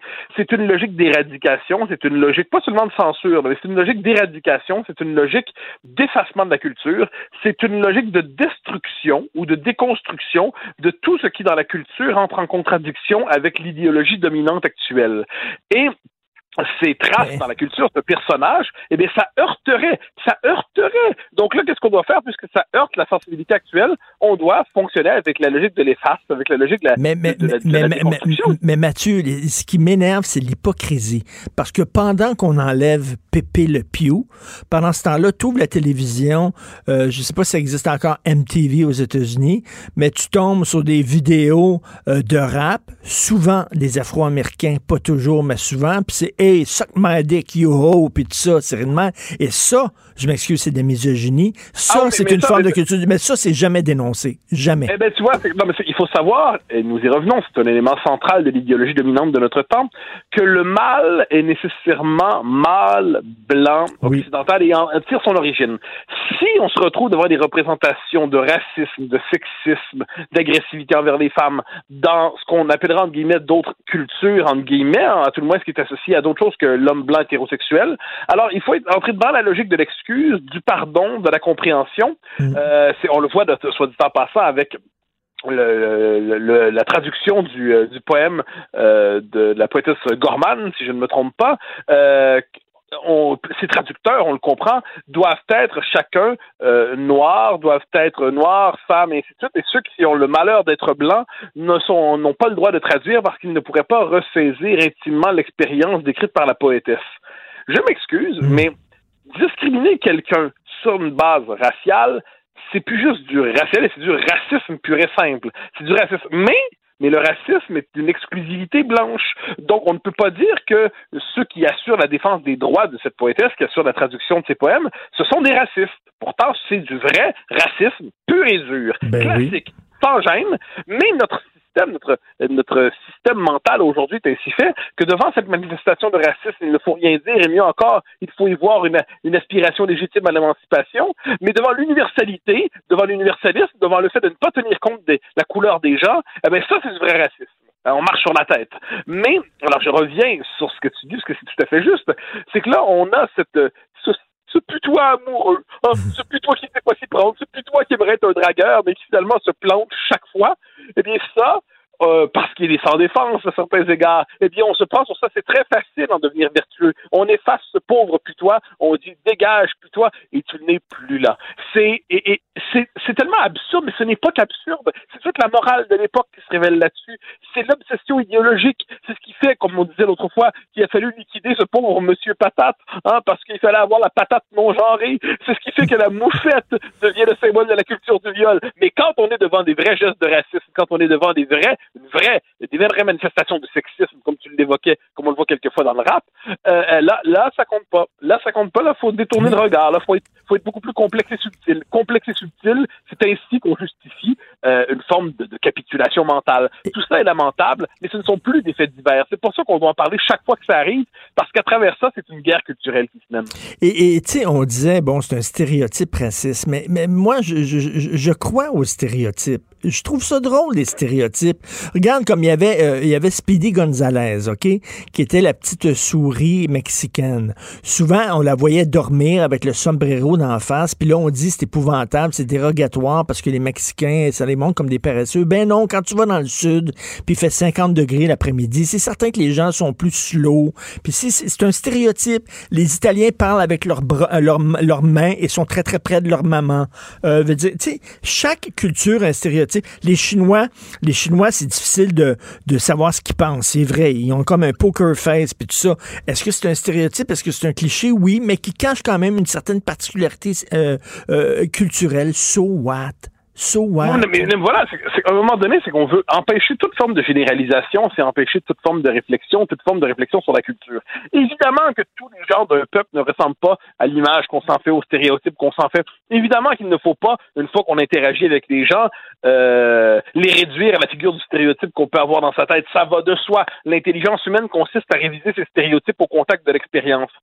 Il n'en demeure pas moins que dans mon esprit, il y a une différence de tempérament entre un Français et un Britannique. Il y a une différence de tempérament entre, tu sais, quand même, entre les Québécois et les Canadiens anglais. C'est-à-dire les Canadiens anglais que l'on dit normalement réservés, que l'on dit plus stoïques, oui. les Québécois qu'on dit Ah ouais, rentre ma jument! Bon, et il y a, il y a un côté, il y a, y a une espèce de côté euh, bonhomme, euh, côté euh, colon, comme qui dirait quelquefois. mais La figure du Québécois, elle est bonhomme. Bon, entre l'Américain avec qui tu deviens ami trois secondes d'écart après, Hello my dear, hello my friend.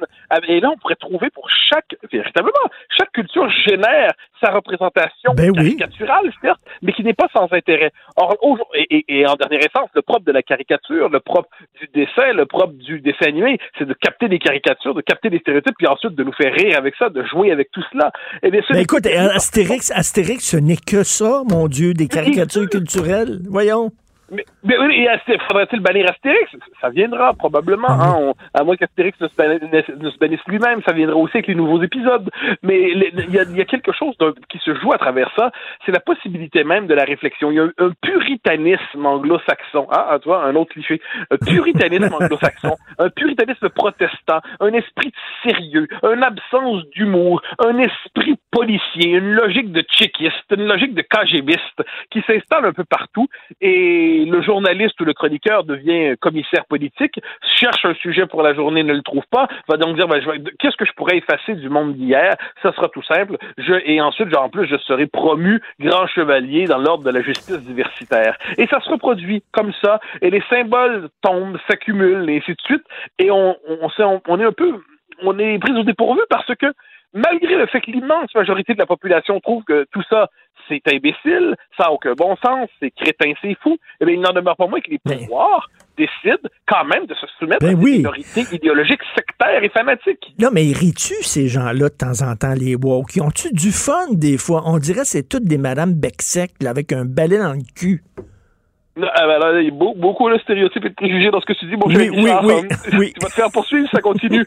mais tu, tu vas te faire annuler. Mais alors, non, non, mais, mais tu as tout à fait raison. Il y a une absence de sens de l'humour chez ces gens-là. Je, je pense, est-ce que c'est, je crois que c'est euh, un philosophe anglais qui s'appelait Shaftus de, de mémoire, qui disait que l'humour était une vertu essentielle pour contenir les excès révolutionnaires. C'est-à-dire au moment là où on se laisse dévorer complètement par son personnage, eh bien, me semble-t-il qu'un certain humour fait en sorte qu'il faut jamais se prendre au sérieux complètement. Faut être capable de se moquer de soi et se moquer des autres. C'est possible aussi, euh, sans, sans méchanceté abusive, mais sans tomber dans l'esprit gna gna gna. Eh bien, ça, non, je ne pense pas qu'ils sont capables de rire parce que l'humour suppose le deuxième degré. L'humour suppose la distance par rapport à soi, par rapport aux autres. L'humour implique de ne pas se laisser enfermer dans le premier degré des choses, dans le premier sens des choses. Tout cela, nos gardiens de la morale universelle n'en sont pas capables. Et, euh, et ça fait en sorte qu'ils ils patrouillent la culture toujours à la recherche de nouveaux dérapages. Et quoi, quoi rajouter à ça? Merci beaucoup. On va regarder des vieux Looney Tunes ce week-end. Merci, Mathieu. Au grand plaisir. Bye bye. Pour une écoute en tout temps, ce commentaire de Mathieu Bocoté est maintenant disponible dans la section balado de l'application ou du site cube.radio. Tout comme la série podcast de Mathieu Bocoté, Les idées mènent le monde. Un balado qui cherche à mettre en lumière, à travers le travail des intellectuels, les grands enjeux de notre société. Martineau, il a pas le temps pour la controverse. Il a jamais coulé l'eau sous les ponts. C'est lui qui la verse. Vous écoutez Martineau. Cube Radio. C'est l'ami Vincent, et j'aime ça parler avec Vincent Dessureau parce que Vincent, toi, tu es tout le temps à l'affût des nouveaux mouvements, beaucoup plus que moi. Tu as des antennes, tout ça. Oui. Puis tu me parlais justement de ça il y a quelques jours, Christy, les, les, Les œuvres- NFT. Les, les NFT. Mais tu as vu ça, là? Une œuvre d'art digitale, 69 millions. Ouais, et euh, je t'en ai parlé mardi, mais c'est pas parce que je le comprends tant que ça, là, euh, l'espèce de buzz autour de ça. 60, je comprends. En plus, ce qui est intéressant, c'est une œuvre qui a été faite sur des années, là, qui de- de- des années de travail depuis 2007. Donc, c'est une œuvre d'art numérique euh, qui a été achetée donc pour 69 millions. Mais tu sais, en gros, c'est un- c'est une image en JPEG. Là.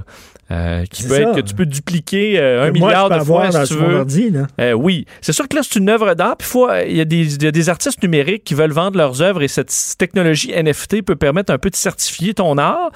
Mais plusieurs disaient, si tu veux vraiment une- tu sais, qu'une œuvre d'art soit faite pour toi par un artiste numérique, engage-le, puis il va te faire de quoi juste à toi, qui sera pas partout sur Internet nécessairement.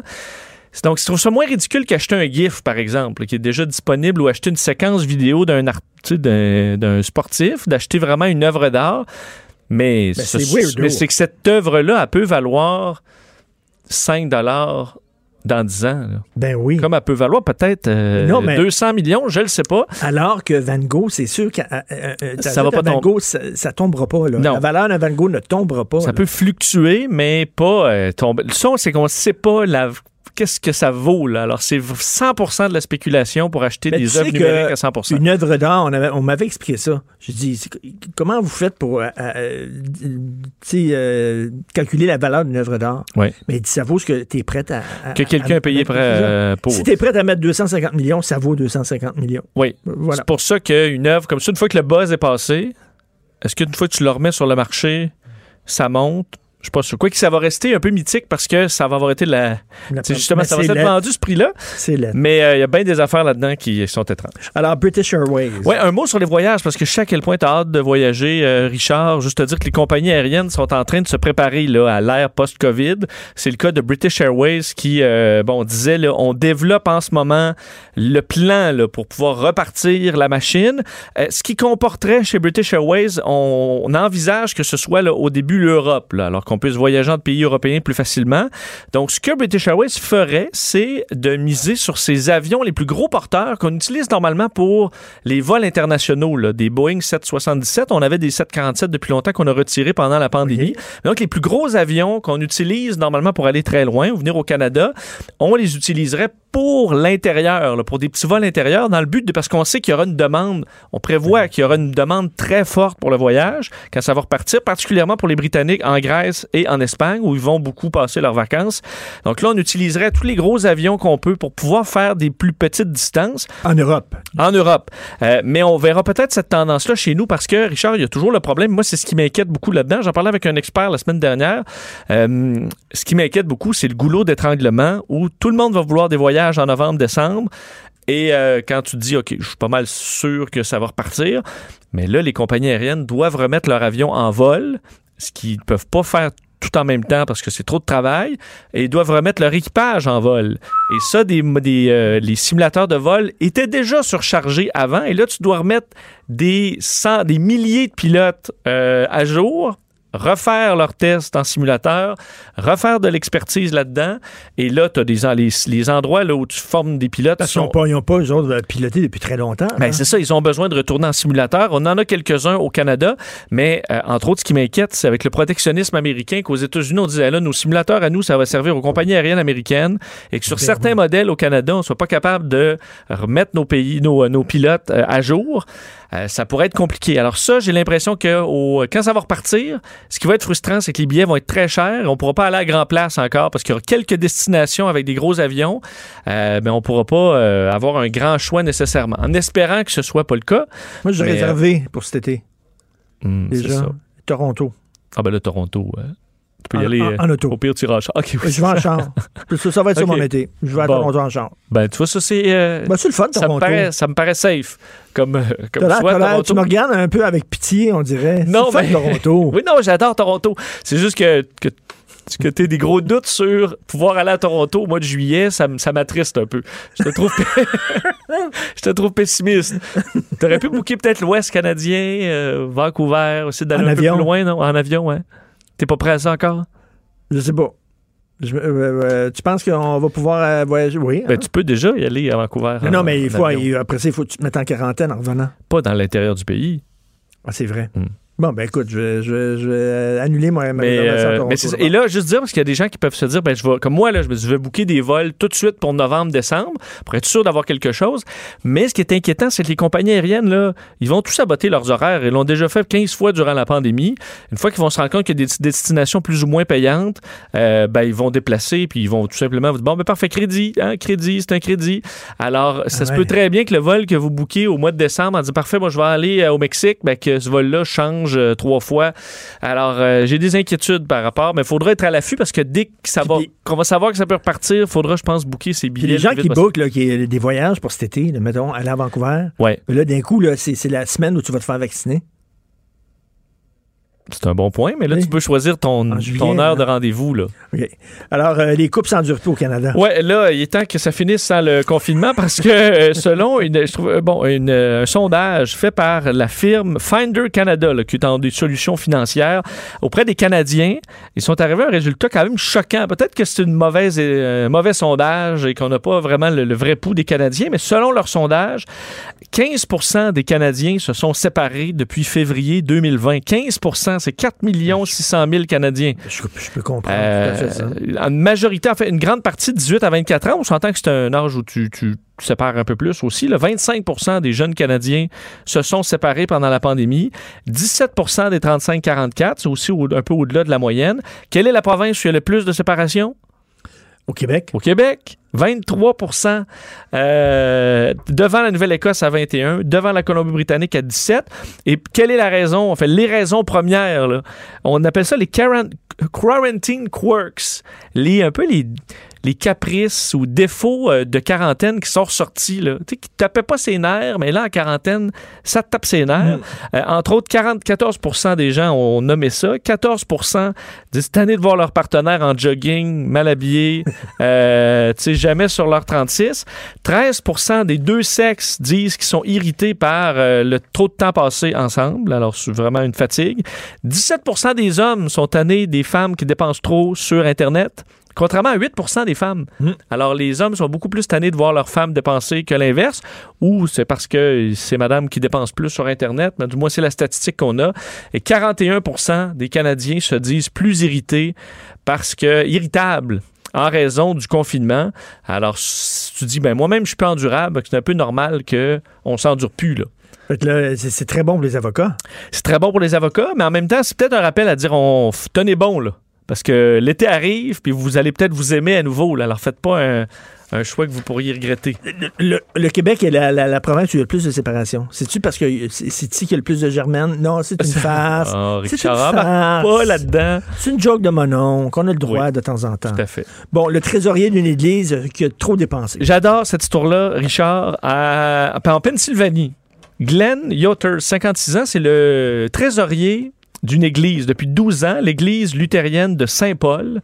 Et lui, euh, Glenn, donc trésorier depuis 12 ans, s'occupe des finances de l'église. Mais des, euh, les gens de l'église se sont rendus compte depuis quelque temps qu'il y a des factures qui se payaient un peu tard, qui euh, qui arrivaient pas, certains problèmes. Euh, Qu'est-ce qu'il a fait, tu penses, Glenn? Il dépensait tout l'argent en porn. 150 000 de porn dans les dernières années. Déjà, déjà payé pour de la porn. Il faut vraiment qu'il soit un loser complet. Ben, le gars, il a jamais entendu parler de sites de porn gratuits. C'était ma première réaction de dire il faudrait donner à ce gars-là quelques... faudrait donner quelques adresses. Mais je vais t'expliquer parce que ça vient encore plus weird après. C'est que là, les policiers l'ont questionné en disant au début du pourquoi il manque autant d'argent dans les comptes. Il a dit ben c'est parce que j'ai donné ça de la charité. Alors là, on commençait à fouiller les œuvres de charité. Quelles sont ces œuvres de charité? Puis là, ils n'étaient pas capables de les nommer. Finalement, ils sont revenus avec leur enquête en disant Vous avez dépensé le 150 000 sur le site Flirt for Free. Donc, visiblement, c'est pas gratuit. mais for free, hein? Flirt for Free, un site. Et là, il dit Oui, oui, ben en fait, je donne à une charité, mais c'est pas à des charités, c'est à des individus spécifiques. Et là, ce qu'il, donc son ex- vous voyez où, où je vais en venir? Il dit qu'il est allé sur ce site-là et qu'il a été très touché par l'histoire de certaines femmes sur Flirt for Free. Et il a décidé donc de leur donner la charité. Ah, ben, Alors, en leur envoyant de l'argent sur le site. euh, En échange de? Ben, en échange, ça, ça, ça, le dit pas. là. Je pense qu'il s'est passé vite Un là-dessus. bon samaritain Une confession? Ne, demande rien En en échange d'une confession? Peut-être une confession nue. euh, mais- donc, il a, euh, comme ça, il dit, j'ai fait des, des dons directement aux femmes qui avaient besoin d'aide sur Flirt for Free. Évidemment, euh, ça n'a pas tenu. Là. Les policiers l'ont pas, l'ont Ah, plus ou moins cru. Alors, il a fini par révéler que il était allé pour de bonnes intentions, mais il est devenu accro à la pornographie. Et là, depuis ce temps-là, il a vidé au point où la- la- la- l'église est en ruine. là. Euh, ils sont, ils sont plus euh, capables de, de régler leur paiement. Alors, ils ont un sacré problème. Il a été accusé de, de vol, euh, détournement de fonds et tout ça. Et il disait entre autres qu'une des raisons, c'est que sa femme n'était pas là durant le jour. Et là, il s'ennuyait. Ah bon. Ça- ben oui. c'est la faute à sa femme qui, qui Faut bien s'occupait durant le faut, jour. faut bien passer le temps. En général, là, ceux qui nous font des sermons, qui nous font la morale, ont des activités sexuelles plus hardcore que nous autres. Tu dis lui, est-ce qu'il refuse le AstraZeneca, là, le Ouais, vaccin, mais ouais, il, dépense tout l'argent des, Sur des bons sites de dons, porn. là, sur des sites de porn. Déjà, son nom, Glenn. là. Euh, et- On va pas là. et T'en souviens-tu, il y avait un curé au Québec il y a quelque temps que lui, euh, il pensait faire un coup d'argent. Il avait besoin d'ar- d'argent pour faire euh, refaire le toit de son église, c'est vrai. Ouais. Et euh, sais, il avait été approché par une princesse africaine là, qui avait besoin d'argent là, Ah, pour euh, un héritage. Oui. tout ça. Il avait tout envoyé, l'argent de l'église. là. Il avait envoyé ça. Il pensait faire un bon coup d'argent. Il s'est fait fourrer, ben il a tout perdu son argent. Mais lui, il croyait ça, Elle est que c'est une restée, princesse hein. africaine. Elle a pas refait son toit non Le plus. cœur sur Non. la main. Tu veux pas reprocher à quelqu'un d'être généreux Hey, avec pourquoi elle l'argent m'a des choisi, autres? moi? Elle veut me donner son héritage, Ben une oui. princesse africaine. Ouais. Là, le, le conseil que je donnerais, que j'applique moi-même, c'est prends 45 secondes, va te regarder dans le miroir. Puis dis- dis-toi, elle, veut, elle me veut vraiment moi. Je, vraiment, je pense que non. Je pense que c'est une arnaque. C'est ça de même. Je veux juste très simple et sans coût. Là. Ben, je trouve. C'est- c'est- c'est quand quand il y a des filles qui veulent être amies Facebook avec toi, là, qui ont des noms étrangers, là, puis qui, qui sont en petite tenue. Bon, mê- même des noms locaux. Alors, tu- merci beaucoup. Merci. Vincent. Alors, tu veux nous parler de quoi? Voilà. Je t'en ai parlé l'année passée. De quoi? Là, on en reparle tantôt avec la docteure Mélanie Bélanger. Le mois de mars, c'est le mois national de la sensibilisation au cancer colorectal. Faut Je aller passer une coloscopie. Je sais qu'il faut... Faut arrêter de niaiser, faut dire c'est tabou. Il nous rentre une caméra, l'éclairage, le craft, le, le preneur de son là, dans le derrière, puis mais C'est- nécessaire pour éviter des cancers du côlon. Arrêtez de niaiser avec ça. Puis là, ils te donnent comme une limonade, puis ça va être chi pendant une semaine. Ah, c'était écœurant. Pas une semaine, les- la- comme la veille, là, faut que tu boives un gallon d'un produit sucré, infect, tu, tu, tu vomis. Tu là. te vides au bout, là. tu te vides des oreilles, tu te vides de tout, mais c'est quoi? Moi, je suis allé il y a cinq ans, peut-être quatre ans, puis ils ont trouvé trois polypes, puis ils les ont Ouais, enlevés. Mais est-ce qu'ils t'endorment? non, t'es gelé comme une balle. Là, tu tu t'es pas rien. Non, pas non. Moi, moi, le, le- non, mais le, le médecin, moi, il me parlait. Là. On regardait la caméra ensemble, puis euh, on parlait d'actualité, parlait des nouvelles, la politique, tout ça. C'était, presque sympathique. Puis il t'a donné le. DVD à la fin. J'étais stone. Il t'a donné le DVD? Ah oui, c'est sur Invite-moi Pornhub. à souper, puis on regardera. C'est sur. Invite-moi à souper, on regardera ça en mangeant. Avant ou après? pas sûr, appétissant. Prendre une petite bière, hein? Non, mais, mais, mais faut, faut y aller, là. Tu vas avoir 60 ans cet, été. Faut tu, faut tu y ailles. Puis à partir de 50 ans, faut y aller. T'as l'air heureux de ça. Ça, c'est la première bonne nouvelle. Arc. Euh, deuxièmement, on va faire le tour des médias. Déjà, là, déjà le, le- le truc de la prostate, là, ça, ça, ça- Hey, il s'en apporte, puis il s'en va après. C'est pas compliqué. C'est pas... Non, faut arrêter avec ça. faut arrêter. C'est comme la pandémie. Là, faut arrêter. faut dire, on va passer à travers, on va être Mm. résilient. Arrêtez de, de- arrêtons de nous plaindre. Il y en a qui sont vraiment, vraiment plus mal pris. Il y en a, il y a des guerres ça, civiles. là. Arr- arrête- remettons les choses en contexte. Tu sais, examen de la prostate, il te met un doigt dans le derrière, il s'en apporte, il s'en va, il y a rien parfait. Tu veux pas de, de bonnes nouvelles. Moi, j'ai un frère là, qui est pogné avec ça. C'est pas drôle. C'est pas drôle. Puis là, il y a du délestage, il y a des retards, il y a, des, y a du niaisage. Puis là, on traite pas les gens en temps réel. C'est des cancers qui peuvent être ben, peuvent être mortels. Fait que ça, à 11 ans, on parlait des médias depuis un an avec euh, Jean-François Dumas. Et à midi, on a un pharmacien avec nous parce que là, on va commencer à injecter dans les pharmacies 350 sur l'île de Montréal. À Laval, sur la rive sud, c'est pas important. Sur l'île de Montréal, en priorité. Fait que c'est ça, c'est ce qui s'en vient. ben, c'est- plein de bons sujets. Je trouve quand même. Quand même. Pour un vendredi. Trouves-tu, toi? Très bon. Hein? Oui, Ah, j'étais content de voir les Peux-tu 60... le faire avec conviction? Non, mais voir les 65 ans et plus aujourd'hui à Montréal arriver, j'étais très content de ça. Mais j'ai l'inquiétude de me dire, si on arrive déjà à 65 ans, c'est parce qu'il n'y a pas assez de monde qui s'inscrivent. là. Non, Que, mais que allez- fait le monde? Savez-vous quoi? Donnez, donnez-les les sacramouilles de vaccins. Puis si ça correspond pas exactement à l'âge... Là, moi, là, je vais avoir 60 ans au mois de septembre. Au mois de septembre. Oh, c'est ça Fait qui que va le tomber. Je suis même pas dans le game, là, tu sais. Je vais, je vais attendre après tout le monde. Justin va avoir été euh, vacciné avant moi. Va me faire vacciner avant toi, moi Ouais. t'appeler, moi t'écœurer. Alors, hein? Comme d'habitude. Hein? Hein? Comme d'habitude, il n'y a rien qui change. T'as pas de polype, mais moi j'ai un vaccin. Ouais. Mais moi, j'ai cinq polypes et un vaccin. Qui dit mieux?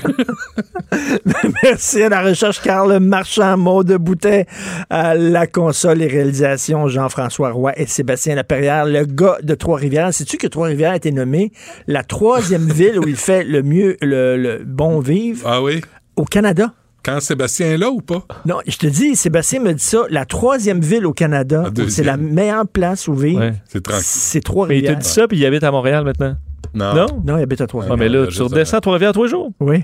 Est-ce qu'on peut euh, C'est dire, euh, saluer, euh, je sais que tu l'as fait, là, mais moi, je suis pas sur les réseaux sociaux, je ne m'en porte que mieux. Euh, juste saluer Pascal Bérubé Ben oui. euh, pour euh, sa mention des francs-tireurs hier à l'Assemblée nationale. Une drôle de journée pour le faire, vraiment. C'est- c'est comme, on va souligner le décès de 10 518 personnes avant, mais, euh, mais le, le- le mot qu'il a... qu'il a prononcé à l'Assemblée nationale pour l'émission des francs-tireurs, c'était sympathique. Oui, c'était tout à fait euh, gentil. Alors, euh, ben, nous autres, passez un excellent week-end. On se reparle lundi 8 h et on écoute Benoît. Cube Radio.